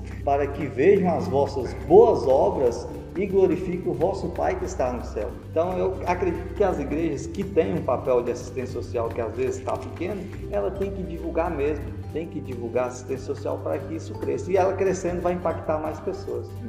É, Provérbios 38 fala assim, ó, erga a voz em favor dos que não podem defender-se, seja o defensor de todos os desamparados. O que que acontece? A igreja chegou aqui em São João da Ponte missionária, e ela, ela ganhou almas, ela estabeleceu né, igrejas. Porém, ela não, vamos dizer assim, ela não preparou pessoas aqui para continuarem, igual eu falei, a questão da influência, para influenciarem como elas influenciaram quando chegaram aqui, quando se estabeleceram aqui. E o papel social da igreja ficou muito assim. A igreja hoje, por exemplo, igual você falou, nós temos uma limitação né, em várias áreas aqui como ministério. Né? Tem muita coisa que a gente quer fazer que a gente não consegue fazer por causa de limitação de pessoas disponíveis para fazer, por causa da limitação financeira, por causa dessa também imagem pública que as pessoas ainda têm um descrédito, entendeu? Da igreja evangélica, entendeu? Mas o, o que que acontece? Eu vejo que o, vamos dizer, o erro que, que se comete é realmente esse, da igreja ela não, não ter esse olhar né, para a palavra de Deus e saber, poxa, a gente chegou aqui de uma maneira e tem que dar continuidade nisso, né? tem que continuar o que foi feito, tem que continuar aquilo que a gente, que a gente deu início. E quando acontece, por exemplo, é muito isolado, né? A igreja ela faz o trabalho missionário dela ali, ela, ela avisa a igreja dela, vamos supor, seus irmãos da igreja, e às vezes aquele irmão da igreja ou aquela pessoa, ela, ela não foi preparada para sair avisando as outras pessoas. Ela acha que é para ela. Aí vai ela, a família dela e mais algumas pessoas, entendeu? Esse, vamos dizer assim, para esse momento social ali. Ela não olha que ela tá ali mais para dar do que para receber. Ela acha, porque quando a igreja chegou, ela chegou influenciando, ela recebeu, só que não ensinou ela a influenciar. Igual eu falei, olha, agora você é eterno, você não perece mais não. Você não precisa ter medo não. Não vai faltar para você não. Sabe? Então, ficou muito nisso também de pessoas que aqui se converteram, de ficar pessoas necessitadas das ajudas que vêm de fora, das missões que vêm de fora para ajudar. A igreja tem seus necessitados? Se tem, sempre vai ter. Eles têm que ser assistidos? Tem. Mas eles também têm que ser é, é, pautados ali na palavra de Deus para a transformação da mente, para que eles entendam que eles podem ajudar outras pessoas é também. É tão bíblico que ide fazer outros discípulos. Isso. Então, você é discípulo, faz outro, Isso. vai fazendo. Entendeu? E outra coisa, a gente está falando muito a respeito aqui do trabalho social da igreja. É entender que o trabalho social da igreja é a igreja, não é o pastor, não é a equipe de louvor, é. não é os obreiros, é a igreja. A igreja ela é o corpo de Cristo. Então é um trabalho que é feito coletivo. Igual falei, a outra dificuldade é essa, é de você não ter pessoas capacitadas ou pessoas ainda que têm o coração ou entenderam essa dimensão para que ajude essas coisas a acontecerem, entendeu? O que, que aconteceu em cima disso? É, aquele, igual falei, tanto eu como creio que outros, outros pastores, outras igrejas têm essas limitações. Então eu comecei a procurar assistência social, CRAS, e ver essas necessidades, ver o que, que eu podia estar fazendo. Em 2015, o, prefeito da época, Sidney Gurutuba, ele lançou o, o, concurso público. E eu orei a Deus, porque eu estava limitado financeiramente e queria muito ir nas comunidades ver as necessidades. Então eu orei a Deus, Deus, eu vou fazer esse concurso e eu vou passar, Senhor. Eu vou passar, em nome de Jesus. Então, assim, a minha oração era para que eu viesse ser realmente um motorista como eu sou hoje, para que eu assistisse mais essas necessidades chegar, entrasse mais nas comunidades. E graças a Deus, eu esperei cinco anos ainda por isso. Não foi imediato, né? No ano de 2020, ano passado, março, né? Se eu não me engano, dia 2 de março, eu fui, é, é, eu fui efetivo, entendeu? Eu trabalhei dois anos contratado, 2019 eu fiquei parado e 2020 é, eu efetivei. Mas eu tinha feito uma oração, então eu descansei, falei, Senhor, o Senhor sabe, eu estou aqui. Eu não coloquei Deus na parede. Eu mostrei para ele o quão meu coração estava desejoso em poder fazer mais. Entendeu? Então esse emprego veio, né? Essa, essa, vamos dizer assim, essa profissão veio, esse trabalho veio, não para suprir minhas necessidades financeiras. Eu falo isso muito para as pessoas. Eu não sou funcionário público, eu sou pastor. Eu sou pastor. Então o que, que acontece? Foi uma porta que Deus, eu entendo que Deus abriu para mim para que não somente o evangelho dele chegue, mas aquilo que eu falei que Cristo falou comigo, mas para que o amor chegue, a atenção chegue, aquela pessoa que tem dificuldade de ler ali, a gente ajude ela com alguma coisa, a gente dê atenção. Tem pessoas que hoje eu vou, vou na casa que eu encontro, que a gente tem uma familiaridade, não é nem amizade, não é familiaridade. A porta da casa está aberta para você, entendeu? Essas pessoas elas não não tiveram o coração quebrantado ainda para confessar a Cristo, mas eu entendo que elas estão no processo e eu tô ali, sabe, naquela expectativa. No dia que chegar, eu vou estar aqui do lado dela aqui. Ela vai saber que teve alguém que foi canal dela para isso. Então, nesse, nesse período agora de trabalho, eu fui em comunidades que eu pude ver a carência, que eu pude ligar na assistência social, falar, olha, tem gente aqui com essa necessidade, manda vir aqui fazer o cadastro. Olha, eu estou com pessoas aqui, às vezes era área da saúde, a pessoa não conseguiu um exame, alguma coisa. Ó, fulano, quem é um agente de saúde daqui? Vamos ver isso aqui, vamos ver a situação dessa pessoa, entendeu? Eu fiquei um tempo ali na região do Veracruz, mais de um ano, Veracruz e, e, e Araruba. Eu vi a necessidade daquele lugar Então eu também pude fazer isso com os irmãos de fora que queria conhecer o lugar. Olha, eu tô aqui no lugar Ribeirão do Arapuim, que é necessitado assim assim. Eu preciso de tantas cestas básicas. A gente precisa fazer um trabalho com crianças. A gente precisa disso e disso para essa região. Então esses irmãos também, né, que vem de Brasília Distrito, acabou indo para essas regiões e ajudando socialmente é, é, esses lugares. Uhum. Por causa dessa porta que se abriu. Eu falei a respeito da, da, da associação aqui da comunidade de Santa Rita, uhum. onde até hoje, hoje eu, eu, eu, sou, eu sou tesoureiro. Aí o que, que acontece? A gente tenta ajudar as pessoas em tudo, a entender a importância da associação, por que, que ele precisa ser um associado. Às vezes a pessoa reclama, ah, não vem benefício. Eu falo, mas o benefício maior é quando você for aposentar, você vai precisar disso aqui. Às vezes a pessoa não tem um documento. Eu, como eu vou muito para São João da Ponte, eu ajudo ela a resolver essa questão do documento. Alguém precisa ser assistido socialmente aqui por um assistente social. Eu procuro isso lá para que venha, entendeu? Então é, eu, eu, vejo que o trabalho ele, ele tem que ser dessa maneira, ele tem que ser feito dessa maneira. A igreja ela, ela precisa é, se encontrar né, novamente nisso que é pregado desde o começo e se for necessário é, sentar para aprender novamente, sentar e aprender novamente, mas passar a executar.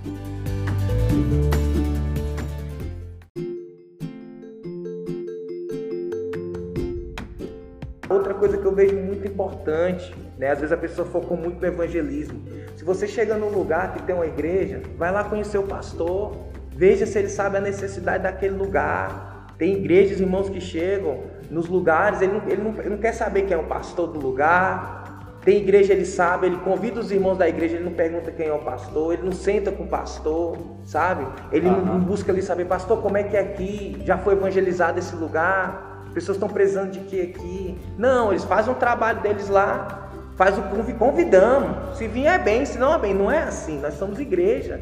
Você tem que entender que tem um anjo, uma autoridade espiritual sobre aquele lugar, e antes de qualquer coisa ser executada, precisa chegar ali e conversar. Às vezes o pastor está até necessitado daquele momento e a pessoa visando mais, vamos dizer assim, né, a, a, o evangelismo em prol ali, ela não busca conhecer, né? sentar, sabe, ouvir. Eu falo isso para vocês porque às vezes as pessoas chegam aqui muito também dessa forma e querem evangelizar, fica sabendo da, da Santa Rita e, e, querem vir. Poxa, eu estou aqui dentro dessa comunidade, cheguei aqui em 2013, né, 2021, são oito anos que eu estou aqui dentro. Eu não eu não tô preso nessas quatro paredes. Eu conheço cada morador. Se você andar aí, graças a Deus, é, a maioria vai falar bem ao meu respeito. Cada porta que eu bater, eu vou eu vou conseguir entrar dentro da casa. Eles não são crentes, entendeu? Eles não professam a mesma fé que eu, mas a gente tem uma amizade, a gente tem uma comunhão boa. Isso tudo por quê? Porque são assistidos fora das paredes, porque não são limitados a, a serem recebidos só se estiverem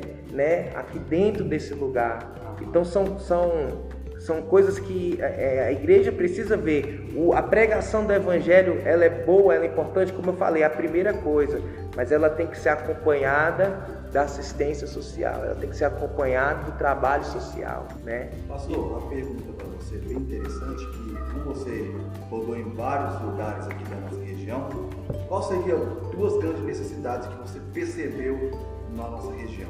As duas maiores necessidades é o trabalho de, de, assistência social com as crianças. Na verdade, o, o, trabalho social, não só aqui em São João da Ponte, tá? Eu acho que é pela falta de recursos mesmo, de pessoas capacitadas, ele é muito defasado, né? Então, na verdade, todas as áreas elas, elas precisam ser assistidas, mas eu vejo de suma importância o trabalho com, a, com as crianças, né? E o trabalho com os idosos, né? Porque o que, que acontece? Uma criança que cresce sabendo o valor dos pais, é uma criança que vai ajudar eles na velhice. E um pai na velhice que é assistido pelo filho ou por pessoas, é um pai que vai, né, nos seus últimos dias, ter orgulho.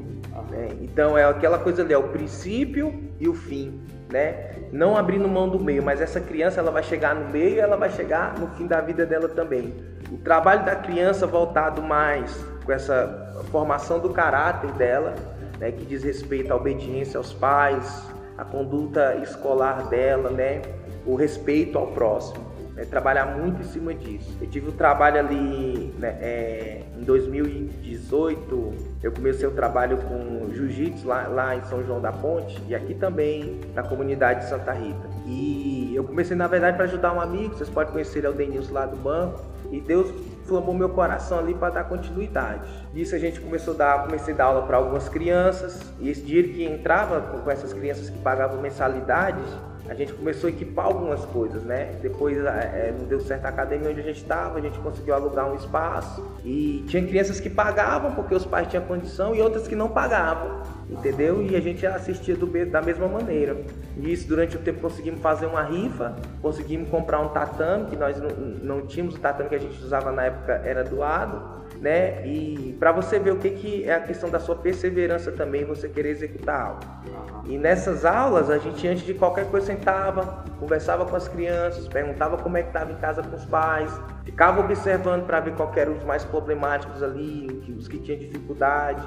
Não rejeitar de maneira nenhuma, a pessoa pode te xingar. Teve uma criança que já me chamou até de macaco lá, depois a mãe chegou lá, deu, deu uma surra nele lá, mas nem queria que ela batesse nele não né? Enfim, mas eu, independente, eu, eu, eu relevei aquele momento, né? Não, não, deixei aquilo ali, porque eu sabia que ele, como qualquer outra criança, precisava ser preparado para o futuro. Uhum. E em cima dessas coisas tem, tem outra coisa muito. A quarta coisa que eu vejo assim que é importante é ensinar a criança a, a, a lutar pelos desafios. Que às vezes hoje os pais eles não deixam as crianças serem desafiadas, ele quer resolver tudo para o filho. Né? Se alguém com o filho, ele toma a frente, ele não tenta saber o porquê que aconteceu, às vezes não deu conta de fazer, ele dá um casco dele bate, mas ele vai lá e faz.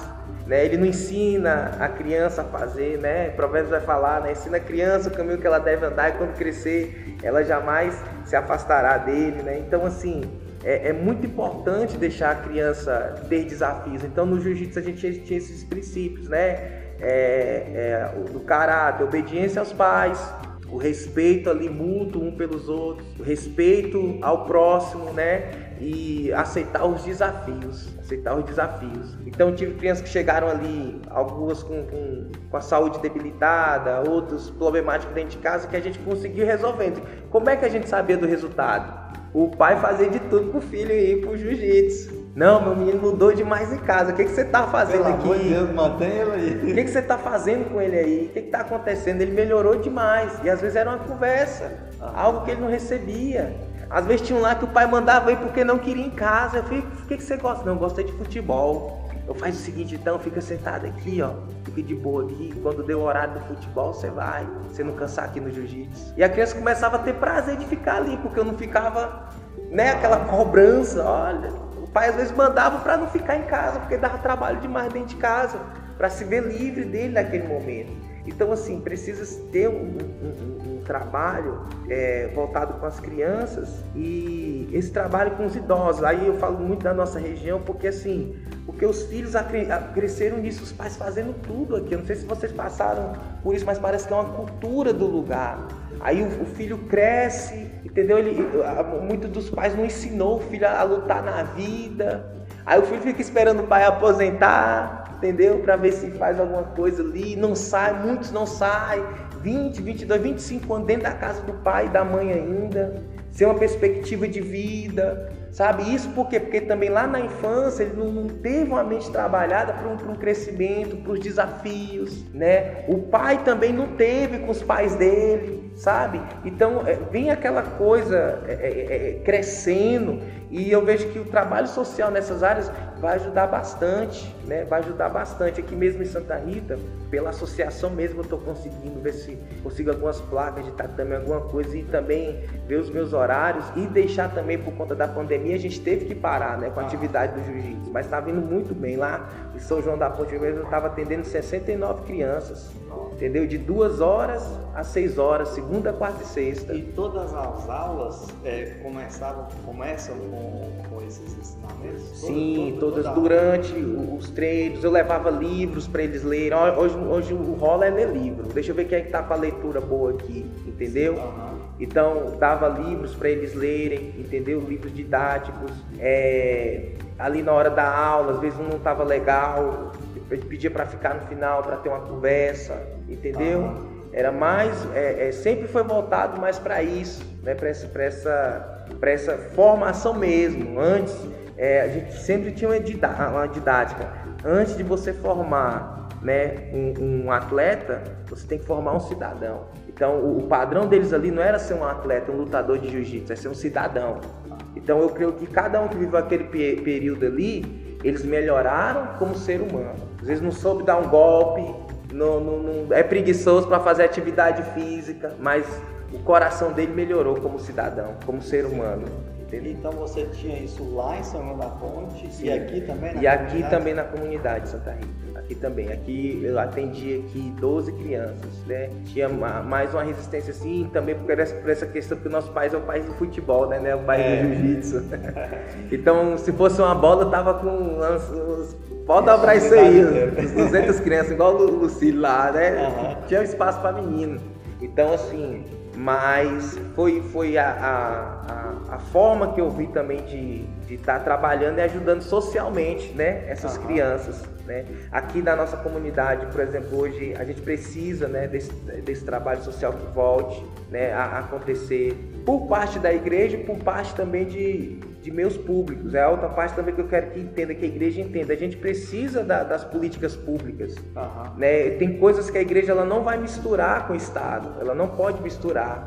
Mas tem coisas que a gente necessita, não tem jeito, a gente precisa das políticas públicas, a gente precisa é, é, é, é das verbas, das ajudas dessas pessoas, entendeu? Porque, por exemplo, eu estou aqui fazendo um trabalho com criança, mas eu tenho que lembrar que o município, ele tem o CMDCA, né, que é o Conselho da Criança, do Adolescente e tal. E eles precisam saber que eu estou executando um trabalho com crianças. Uhum. Tem, tem um conselho tutelar, né? Eu preciso ir lá e saber. Às vezes eu vou. É, na época também do jiu-jitsu, a gente trabalhou com crianças que estavam na, na no, no, abrigo, né? Tinha um, tinha um abrigo, então tinha uhum. crianças lá. Essas crianças, no horário de duas horas, era, era atendido lá na, na, academia da saúde. Então, a gente tinha um espaço que pagava aluguel. Nós sentamos com, na época com o prefeito, com o secretário de, de saúde, né? E eles cederam esse espaço da academia da saúde para a gente dar uma continuidade melhor do nosso trabalho é, é, social com essas crianças, entendeu? À noite também a gente passou a atender mais adolescentes, é, jovens que a gente descobriu que tinham problemas depressivos, entendeu? Estavam dando trabalho também é, é, dentro do, do, município, enfim. E mudou muito. A gente vê muitas pessoas encontrar, poxa, a pessoa mudou, a pessoa está transformada mesmo.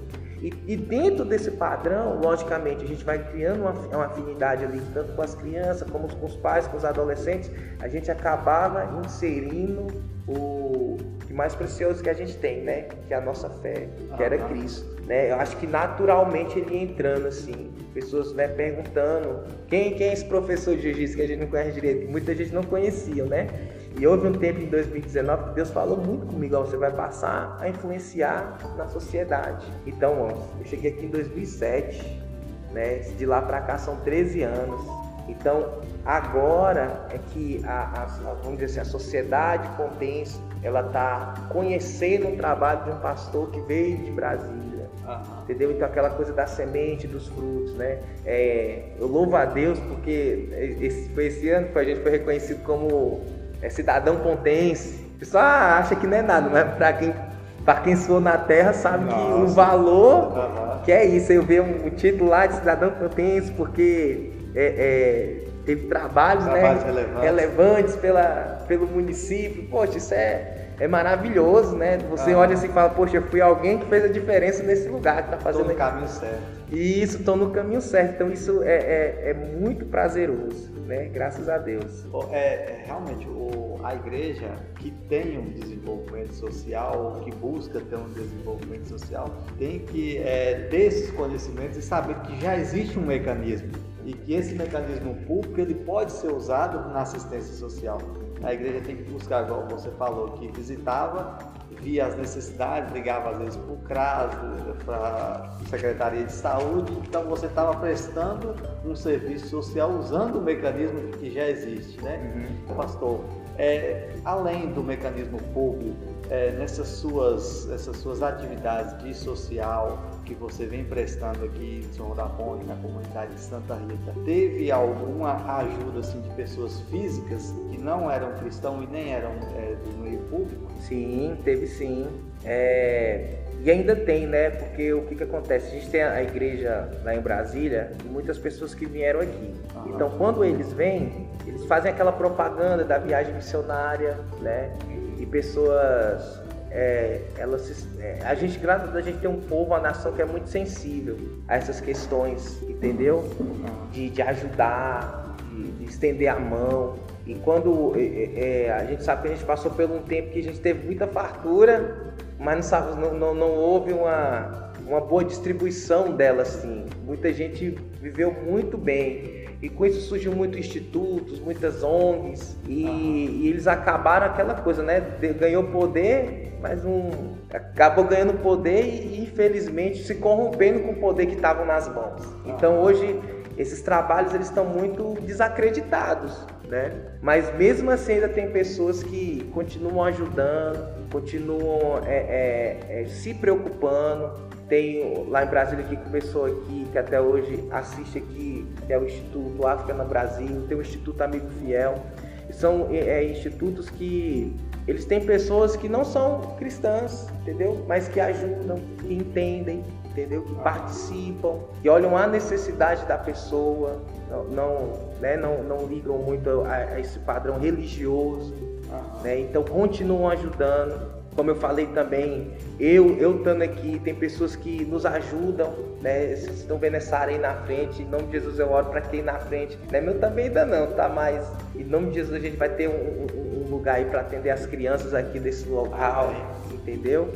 A gente crê nisso, que vai acontecer. Então aquela questão, quando a gente aciona elas pedindo ajuda, elas estão prontas ali para sempre para ajudar né? Graças a Deus. O que diz respeito a, a, a, esses trabalhos sociais, né? Sempre tem, sempre, sempre aquela questão, creio muito que sempre vai, vai existir essas pessoas, elas sempre estarão ali. Quando o trabalho é sério, né? Não vou dizer nem que trabalho que ela fica vendo aquele resultado contínuo, mas ela vê a seriedade de quem toma conta, gera uma confiança. É, o que eu estava conversando com, com o irmão Matheus na, na para cá é que tem pessoas que têm a vontade de estar tá ajudando, só que não tem tempo. Então essas pessoas procuram, procuram assistentes sociais que têm a credibilidade para estar tá ajudando também. E isso é muito importante a gente não desistir, não desistir do, da assistência social, mesmo que ela tá, esteja no início, esteja muito incipiente ali, mas continuar a fazer assistência social para ter uma credibilidade de, de ter pessoas que venham a estar tá ajudando, né, pastor? Tem pessoas que têm a necessidade de ajudar, mas não têm o tempo, mas procuram outras pessoas que têm a credibilidade, igual no caso seu, para tá, dar continuidade, estar tá ajudando ali com a disponibilização de verbas né, e de algum produto. Aí entre os parceiros que a gente vai conseguir, empresas, né, que elas vão, passam a, a adotar e a fazer. Mas eu vejo muito isso, é, é acaba recebendo ajuda porque elas veem a credibilidade do, do projeto, uhum. do, do, trabalho, do que está sendo executado. Né? Então, no começo, quando eu cheguei aqui, igual eu falei, a gente vai amadurecendo. Então eu via muito esse papel de que a igreja tinha que fazer, que os irmãos tinham que se virar, não, nós vamos dar conta, nós vamos fazer. E depois Deus ele foi me, me lapidando e eu fui vendo que tinha outros meios para serem feitos. não dá, a igreja só em si não dá para fazer um, uma assistência social relevante. Sim, não dá realmente, né? Então, assim, a gente acaba vendo que é, existe essa, essa importância, né, muito, muito grande da igreja estar tá agindo em cima de tudo isso. Então, assim, hoje eu vejo, como eu falei, essa questão de trabalhar com esse trabalho com as crianças e com os idosos. É, Para entender o porquê da, da criança, a criança, como Deus falou muito com a gente, ela quer barro mole, não é que ela é fofoqueira, mas ela acaba revelando o que acontece dentro do lar, Verdade. na vida dela, entendeu? E ali você consegue não ser uma pessoa que vai acusar ou ficar sabendo da família dela para tomar um caminho mal, mas de ajudar, né? Então você acaba se chegando mais ao pai, à mãe, né? E, e ali você alcança o restante da família. Né? Igual, igual, mas, igual o senhor comentou né, lá no início, as famílias hoje não têm essa preocupação de estar sentando com as crianças e conversando e vendo qual é a necessidade, qual é a dificuldade das crianças. Uhum. E o papel da assistência social também entra nisso aí. Né? Isso, isso. Então de estar ali, de estar sempre. É... A gente precisa disso. Acho que outra coisa que é muito importante também, que a gente falou da igreja que não faz missão ou faz o trabalho social, começar a fazer é começar também do, do pouco ali, ver o que pode estar tá fazendo, entendeu? Ver, ver o, o que ela pode estar tá, tá sendo ali mais né, é, relevante ali para a comunidade, para o distrito ou, para o município, ou o bairro que ela está ali. Ela olhar e ver o que, que ela pode estar tá fazendo. Pode às vezes, começar no pouco. Isso, porque às vezes, às vezes a gente olha muito assim, de matar a fome. Uhum. Vamos levantar a cesta básica. Mas às vezes não, vamos lá, vamos ver o que, que, que pode acontecer. Esses dias veio uma moça de Belo Horizonte para cá. Ah. Entendeu? Ela veio é, evangélica, aí veio, veio de Belo Horizonte, porque estava tendo umas dificuldades lá. Ela chegou aqui querendo trabalhar, querendo ajuda. E a gente recebeu ela e passou a ajudar no que ela precisou. Sabe, a gente ajudou ela, conseguiu até emprego para ela em São João da Ponte, né? É, tentou ouvir mais ela, estava tendo problema com os filhos, não estavam com ela, tinha perdido a guarda dos filhos, entendeu? Então, é, quando você senta assim para escutar a pessoa, entender que você pode ajudar ela, isso é aquela coisa, vai, vai fluindo. Às vezes você não tem aquela cesta básica para dar. Às vezes é o dinheiro do remédio que está faltando, você não tem, mas você consegue ali é, outros meios. Não, você quer trabalhar? Não, vou ver se eu consigo um, um trabalho para você. Vou, vou, tentar aqui conhecer algumas pessoas, vou ver o que, que elas podem fazer. Ah. Você está inscrito no, no, no, no, cadastro único? Né? Então vamos lá um dia lá na assistência social lá para você se inscrever no cadastro único, entendeu? São coisas assim que você vai vendo e vai ajudando a pessoa. Mas é muito importante, para você rapidinho, é, você está falando é muito importante. Não existe só um meio, uma forma de você ajudar a pessoa apenas com cestas básicas, mas com a sua rede de contatos sua rede de contatos pode te ajudar muito a ajudar essa pessoa, porque um trabalhando com o outro pode formar, a, a encontrar a solução daquele problema. Só não, só, não só a respeito da fé, mas também coisas físicas que eu como ser humano ou você como ser humano podemos muito bem fazer, né? Uhum. E, e, a gente e, e foi dado para nós, né? E eu vejo que isso aí é a igreja entrar e passar a influenciar entendeu? Não é, é, é, vou dar um exemplo aqui, as pessoas ligam muito o trabalho social hoje, aquilo que a gente executa, tanto lá em São João da Ponte aqui, a mim, mas eu tenho que passar aqui para a igreja que eles fazem parte, mesmo eles não indo, mesmo sendo eu, está sendo feito por nós. Aí o que que acontece? Vamos supor que você está lá em São João da Ponte, você encontra um irmão da fé que é aqui da igreja. Aí ele vai assim, irmão, é, você é da onde? É de Santa Rita. Aí você fala assim, ah, você é lá da igreja do pastor Edmilson. Tem aqui, né? Uhum. O que eu faço? Você é do pastor Edmilson, né? Pessoa, ah, conhece seu pastor. Ele faz um trabalho aqui com as crianças, ele é assim. Aquilo gera para eles ali algo grandioso de valor. Poxa, o pastor lá da minha igreja, ele, o pessoal gosta dele. Faço parte disso. E eu faço parte disso, entendeu? de chegar no lugar e ouvir falar, sabe? Olha, eu estava ali no lugar, a pessoa estava falando de você, do trabalho, do que você faz, entendeu? Uhum. Isso é muito, sabe? É, é para eles, para a igreja, passa a ser muito gratificante. E tem algo que Deus falou muito comigo e eu tento impor muito eles, que aqui a gente é uma comunidade, a gente luta diariamente, tem os seus desafios, suas lutas diárias. Então a gente aqui é um grupo aqui de pessoas aqui que chega a, a, a um culto aqui de 25 pessoas, entendeu? Uhum. Só que é aquilo que eu falo para eles, olha, a gente tem que entender algo, que Deus ele não quer um ambiente cheio de pessoas, ele quer o nosso coração cheio dele. E um coração cheio dele faz com que essas pessoas venham se encher dele também. Verdade. Falo para eles, não adianta a gente estar aqui no ambiente cheio de pessoas, mas vazio de Deus. O que, que adianta eu subir no altar e, e, e para um ambiente que está cheio de pessoas mas o meu coração está vazio de Deus. Eu vou passar, eu não vou passar o remo, eu vou passar o conhecimento, né? Eu não vou, eu não, eu, eu, eu não vou, eu não estou ali com, com Deus que, que vai impactar vidas. Eu estou com minha, com meu esboço formado para que o, o, impacto seja aquilo ali que eu queira, entendeu?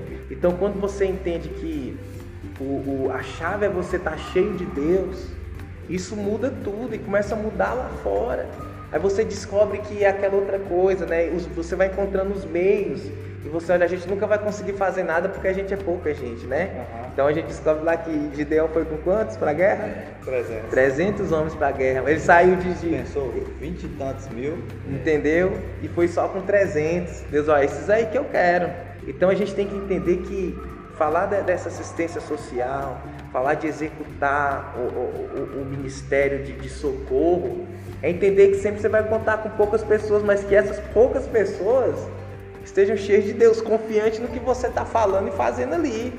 Ó, vamos pegar as talhas aqui, entendeu? A tocha aqui com fogo aqui, na hora que eu der a ordem, nós, nós quebra e vamos ver se o exército fugir, Verdade. né? Então, Pastor, eu, isso que você está falando, eu vou até frisar aqui, tá no tema também, mas aqui é muito interessante. O que você está falando aí, Deus está falando muito comigo.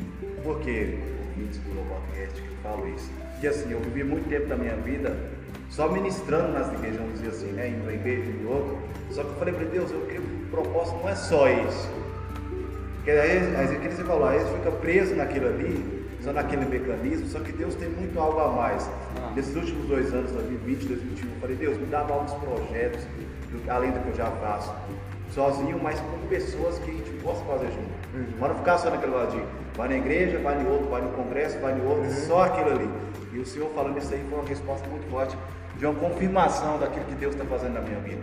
Não fique preso nas paredes, naquela situação, mas sabe que o Evangelho é muito mais amplo. Levar esse amor.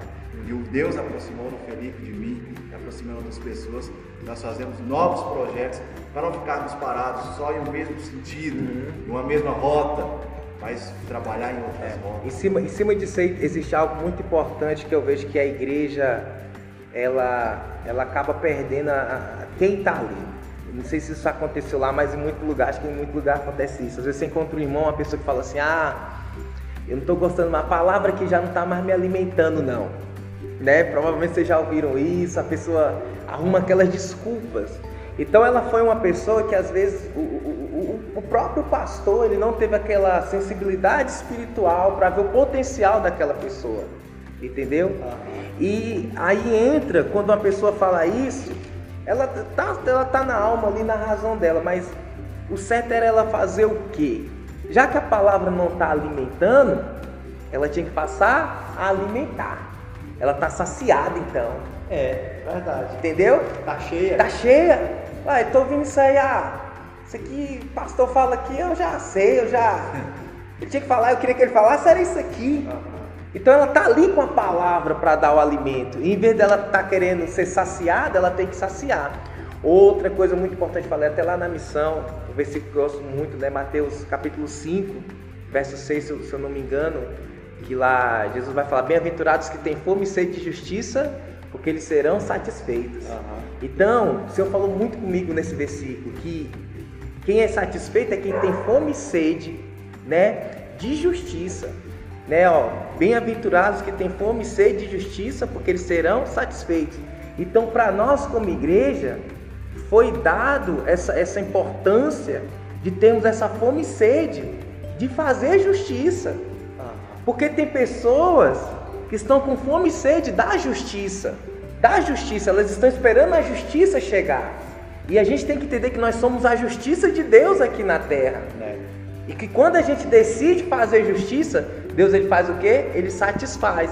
Aí como é que ele vai fazer é satisfazer se não tem ninguém com fome e sede da justiça, né? Então quando a gente olha para esse lado social também a gente encontra isso que essa sede de justiça está em nós por causa de Cristo, porque tem pessoas com fome e sede esperando que alguém vai lá saciar a fome dela, a dificuldade que ela está tendo, o problema que ela está passando, né? E, e a gente tem que ter esse olhar né? Eu tenho que olhar para aquela pessoa não como membro da minha igreja, mas com a pessoa que está precisando ser amparada pelo amor de Deus e que eu tenho aquele amor.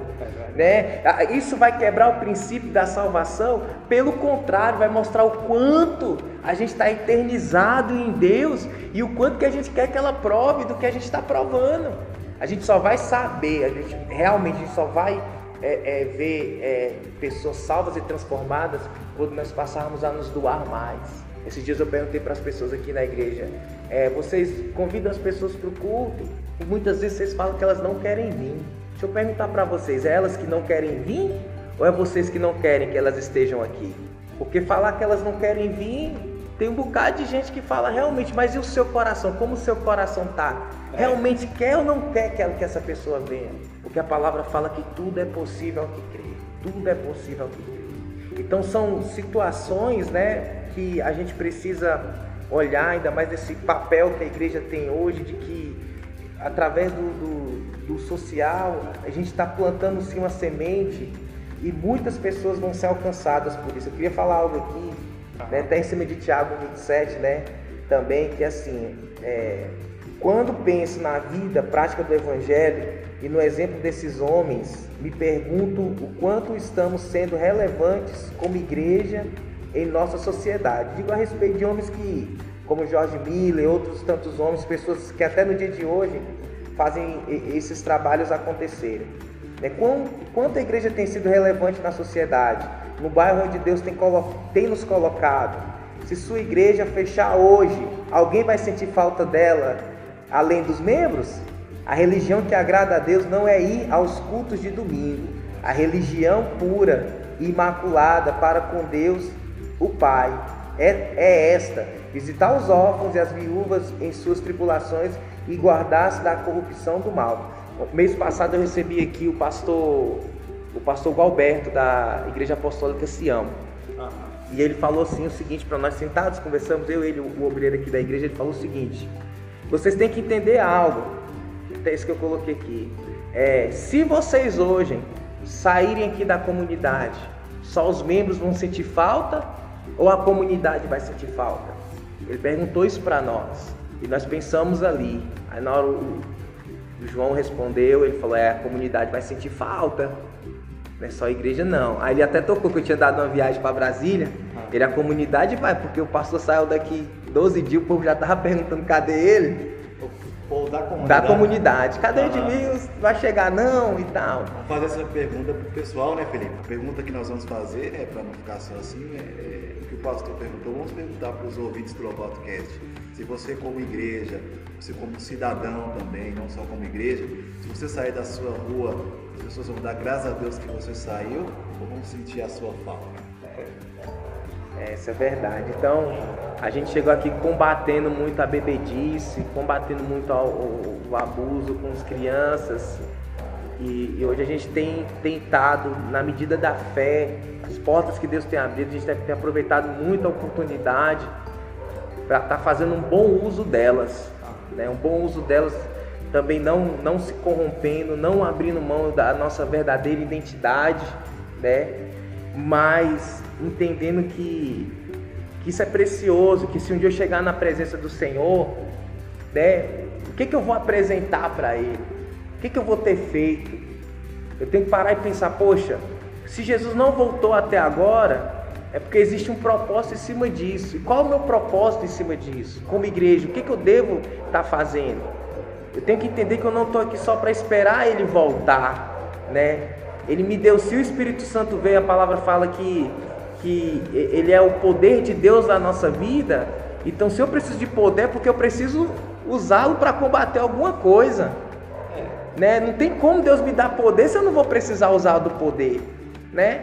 Eu estou aqui, é, é, vamos dizer que eu tenho uma dívida de um milhão e eu tenho cinco milhões. Eu vou ficar endividado? Não, eu vou pagar minha dívida e vou ficar né, com dinheiro sobrando no bolso. Então, se Deus me deu poder, é porque eu preciso usar. Para ser usado. Para ser usado. Eu, eu preciso pegar essas estratégias e usar. Como eu falei, o pastor ele precisa ter essa visão dessas pessoas que, que falam. Às vezes também, igual eu falei, qual é a importância do discipulado. Às vezes o pastor ele não é discipulado, ele, ele não aceita ser, é, que outro pastor o corrija. Ele não aceita ser pastoreado. Não, eu sou o presidente dessa obra. Você disse certo, você é o presidente dessa obra, mas infelizmente você não está deixando Deus presidir debaixo dos princípios dele. É, né? Então, assim, precisa dessa sensibilidade espiritual para o que Deus está falando com os irmãos. É igreja, o pastor está ali, lógico, debaixo da autoridade, mas tem um povo ali que Deus usa também, fala também, quer se mover também em cima e, disso. E até porque, né, pastor, é, nenhum homem consegue deter todo o conhecimento. Sim. Né, o conhecimento está disperso né, na uhum. sociedade. Então, a pessoa, mesmo ela sabendo que ela sabe bastante, ela tem que ter a humildade de sentar com alguém e, e ser instruído por alguém. Sim. Né? Para a gente estar tá aqui hoje, né, no Lobato Cast, também essas reuniões que a gente tem feito, eu e o Felipe, nós montamos um grupo é, onde a gente está participando, passando conhecimento e ganhando conhecimento. Uhum. Ele sempre falou para mim, implementou dentro do meu coração e de outros que eu não sei de tudo, como também ele não sabe de tudo, mas cada um sabe um pouco e a gente monta esse quebra-cabeça do conhecimento, uhum. mentes pensantes, né, Sim, isso. Eu queria deixar uma pergunta aqui em cima dessa pergunta aí para os ouvintes, né, e para nós aqui, a gente ter um pensamento em cima disso. É, você ou sua igreja já atuaram em algum desses pontos? Vou falar eles aqui. Assistência social aos necessitados, sem discriminação de nacionalidade, né, ou religião, ou credo religioso. Ajuda e cuidado com a saúde popular através de um programa de visita médica domiciliar esforços do governo na capacitação de profissional, combate ao desemprego com oferta de trabalho pelo governo, ênfase no amparo aos pobres, idosos e desamparados, luta contra a insolência do luxo em relação aos pobres, exemplo de simplicidade por parte dos reformadores e líderes públicos, limitação dos juros dos empréstimos, ataque frontal à escravidão, combate à bebedice e proliferação de bares e boates, grande esforço na educação de todos. Então pensa aí se sua igreja ela tem atuado em algum desses pontos sociais. Verdade. Ô pastor, é, você veio para a comunidade, a comunidade não tinha igreja, né? Não. não tinha igreja evangélica e você veio, implantou essa questão social, envolveu na Sim. comunidade. É, você viu assim nítido uma mudança na comunidade pós vinda sua? Sim, eu, eu vi, vi sim, né? Graças a Deus hoje a gente vê ainda mais. É, no começo a gente, como as pessoas não nos conheciam, né? Houve muita resistência. Né? Como é um, um lugar aqui de uma do, do predomínio catolicismo e tem uma cultura em cima disso, então houve muito uma rejeição, né? As pessoas não entendiam, não entendiam o que a gente queria fazer, então a gente dava alguma cesta básica, ajudava alguém, eles falavam, ah, eles estão te comprando para depois eles arrancar tudo que você tem. Aham. Então a gente entendia a falta de sabedoria e sabia que o nosso plano não era esse. Por isso que a gente continuou a perseverar, né? A acreditar.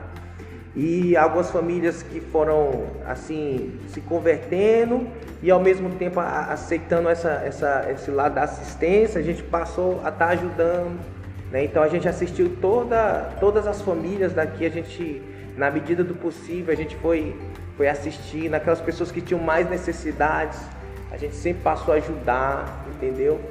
E com o tempo, né, igual eu falo, o, o tempo vai dizendo as coisas, né? Então hoje a gente vê uma, uma aceitação maior. Como eu falei, essas pessoas elas não estão dentro da igreja, mas elas estão dentro do nosso coração e nós dentro do coração dela. Né? Isso já é uma chave para que o Senhor Jesus Cristo entre também. Verdade. Né? Não tem como. E eu falo muito para as pessoas o seguinte, a questão que eu falei das crianças também. E assim, quando nós chegamos aqui, poucas crianças vinham para os projetos, né? A gente não tinha um espaço físico também, então a gente fazia debaixo do pé de manga, fazia de manhã cedo brincadeiras com elas, entendeu? E a gente sempre fez isso. Então, são 13 anos. Então, as crianças daquele tempo, algumas já são pais hoje, né? Outras estão casadas, outras já estão constituindo sua, vida só longe dos seus pais, né? Então, já não são mais crianças. Então, o que que acontece? Os pais, às vezes, limitavam eles de vir para um culto, de estar perto da gente, entendeu? Daqui a um tempo, eles serão pais os filhos deles vão começar a crescer. Em nome de Jesus eu vou estar fazendo o mesmo trabalho, eu com mais pessoas. E provavelmente o filho dele vai chegar assim, ó, oh, papai, o Edmilson está dando aula de violão, de jiu-jitsu, que eu dei aula de violão aqui também. É, lá eu posso ir? Aí ele vai lembrar da infância dele. Já não vai ter a resistência. A aceitação já vai ser maior, né? Entendeu? Ele vai lembrar. Poxa, o Edmilson me ensinou a tocar violão. O Edmilson me, me, me ensinou a, eu também dei aula de futebol aqui, me ensinou a jogar bola. Entendeu? Hoje eu sou corintiano por causa do Edmilson. Tem um bocado aqui que é corintiano. então ele vai lembrar e vai falar assim: filho, pode ir. Aí ele vai lembrar que às vezes tinha um culto infantil e os pais não deixavam ir por causa do coração duro. E o filho vai chegar, pai, vai ter um culto lá na igreja de criança, eu posso ir? Filho, você pode ir. Ele vai ver que aquela resistência que os pais teve, ele não vai ter. E eu creio que sabe o que vai acontecer? Ele vai falar assim, quer saber? Agora eu posso ir? Eu também vou. Eu também vou para os cultos agora, entendeu? Porque ele vai relembrar das limitações que ele teve para não estar aqui e o quanto ele sofreu por isso que ele queria estar. E ele vai entender que o filho não vai passar por, que, por, por aquilo que ele passou, e ele sabe que como era bom para ele, vai ser bom para o filho dele. Entendeu? Então é, é, a gente trabalha muito em cima disso. Por isso que eu vejo essa importância da gente olhar para a criança. E a gente vê isso muito no deserto. Deus ele destruiu uma geração no deserto. Né? Verdade. Uma geração teve que ser destruída para que outra se levantasse para alcançar a terra prometida. Né? Então, assim, a gente tem que olhar para esse trabalhar de Deus, para esse agir de Deus. Hoje você chega na igreja tradicional, você vê lá que a igreja é 60 anos, mas você vê que a, a bisavó está lá dentro da igreja e que o membro hoje é o, é o, é o, é o bisneto dela, entendeu? A igreja tem 30 anos. Você pode ir lá e ver que tem uma geração lá dentro daquela família, dentro da igreja. A mudança de cultura, ela só se torna efetivamente ali no 100% de cultura quando passa, quando muda de geração, né? Uhum. Foi o que Jesus fez e é o, o projeto que você está construindo aqui na comunidade. Bacana. Pastor, nós estamos chegando aqui no final do, do Lobato Cast e eu gostaria que o senhor desse ali um conselho, né, um último conselho aqui para as igrejas, como nosso tema é qual o papel social da igreja, das igrejas que ou têm um papel social muito pequeno ainda ou que ainda não têm, um conselho para que elas possam tornar esse papel social da igreja relevante nas comunidades. Tá. É, Salmos 82:3 fala assim: garanta justiça para os fracos e para os órfãos Mantenha o direito dos necessitados e dos oprimidos. Livrem os fracos e os, e os pobres. Libertem-nos das mãos dos ímpios. É, a igreja ela precisa, aqui, aqui faz, ela precisa continuar fazendo, né? Uhum. E o papel também principal da igreja que faz é ela se aliar às outras que já estão fazendo também. Uhum. Né? Fortalecer o seu trabalho social juntamente com com outras igrejas. É, teve um tempo aqui que a gente recebia muita cesta básica e eu ligava para os pastores, pastor, tem alguém precisando de cesta básica? Eu recebi igreja? quatro cestas básicas, você lembra? Isso. Tem alguém aí, você sabe? Não precisa ser da igreja não, alguém que você está sabendo que precise. Uhum. Eu tenho cesta básica aqui, então, né, como você, outros vieram buscar, às vezes recebia material didático. Você está com um trabalho com criança, com adolescente, eu tenho material aqui, eu, eu posso ceder esse material para você. E isso acaba fortalecendo eles a estarem né, é, fazendo esse trabalho também. A igreja que, que ela ainda não executa, o, o, o que eu aconselho é procurar igrejas que já exercem esse trabalho social, buscar se informarem, entendeu? Você chegar no lugar, seja para entregar roupa, pegue o nome das pessoas, se tiver o WhatsApp, que hoje a internet é uma arma muito poderosa para nós cristãos. Pegar um número, mandar uma mensagem, saber como a pessoa tá, entendeu? Gastar ali um minuto, um bom dia. Como é que você tá aí, fulano, tal? É, é, é muito importante. Isso é estar tá assistindo a pessoa socialmente e ali estar tá conhecendo ela é, é, no mais profundo. Se exerce algum trabalho pequeno, igual eu falei, a gente sabe das nossas limitações. Então é, é, é buscar parceiros, encontrar pessoas que estão fazendo aquilo que você faz. Às vezes você, você, você dá, você, todo, sábado você, você faz uma festinha para as crianças. Então buscar pessoas que possam estar tá te ajudando ali. Às vezes você não tem o financeiro para estar mantendo essas festas, esses eventos, né, todo, todo sábado ou mensalmente. Uhum. Então buscar pessoas, né, que sejam parceiras ali e não olhar para o credo religioso. Você tem que olhar para aquilo que Deus propôs no seu coração. Você tem que estar tá ali influenciando, participando, entendeu? Uhum. Aqui já aconteceu de, de vir uma festa para as crianças aqui na comunidade de Santa Rita e as pessoas que iam fazer nos procurar, entendeu? E a gente não tem um espaço legal para para essas pessoas fazerem o evento e nós procurarmos aqui o pessoal da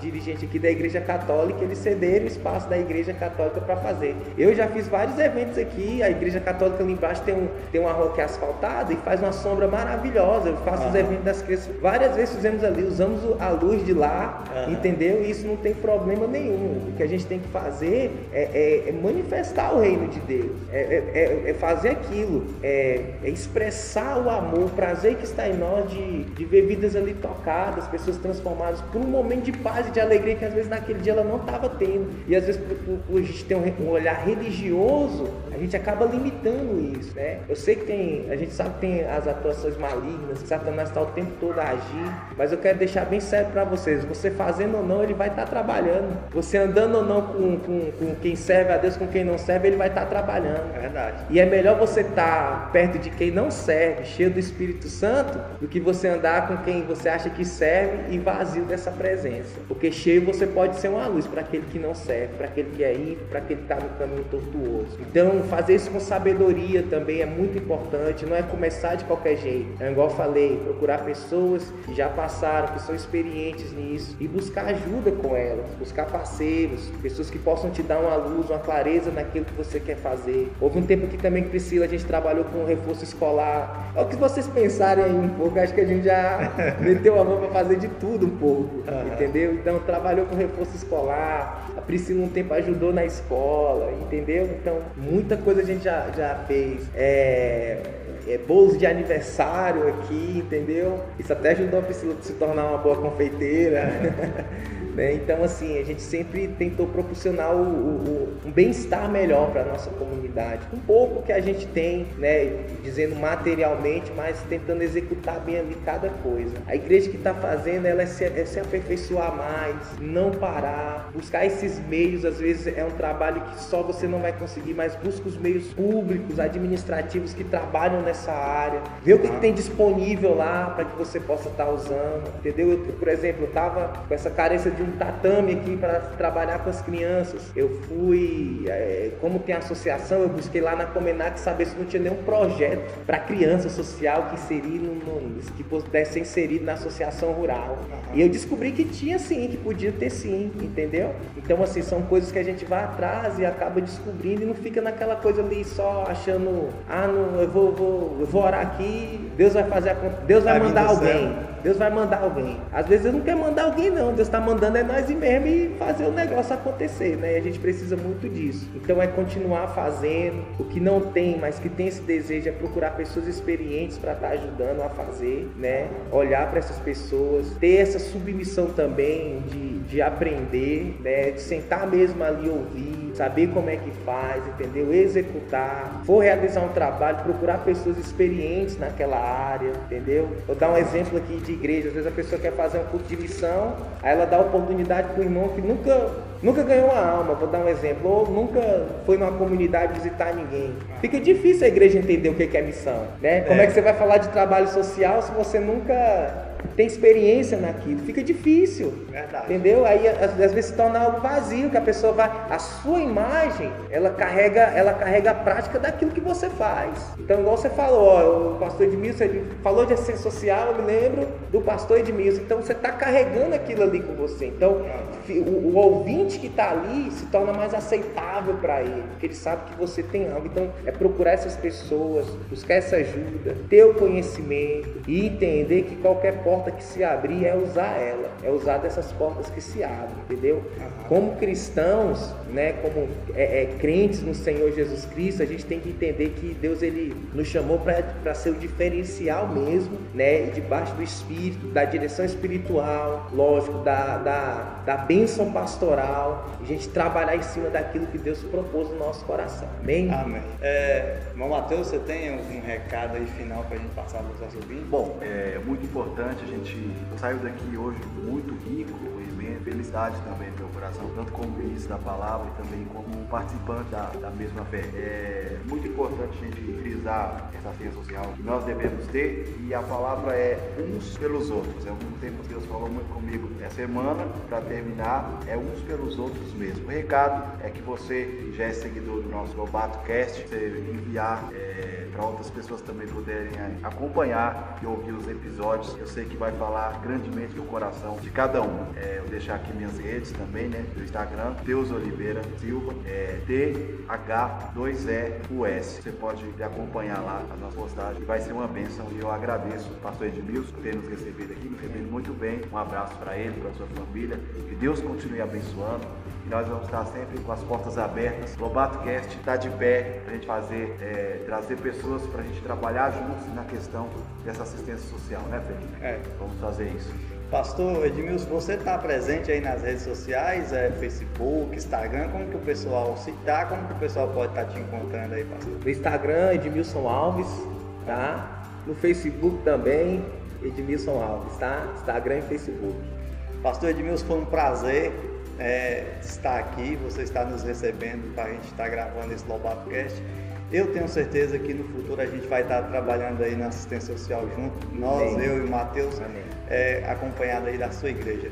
Louva a Deus pela sua vida, pela vida da sua esposa, pela vida desta igreja, o seu trabalho, continue firme. Você está vindo aí, eu tenho certeza que essa chama aí não apagou e não vai se apagar. Continue firme e que Deus possa abençoar a sua vida. Amém? Amém. Pessoal, fique com Deus, que a paz de Cristo esteja com todos vocês. Amém. thank you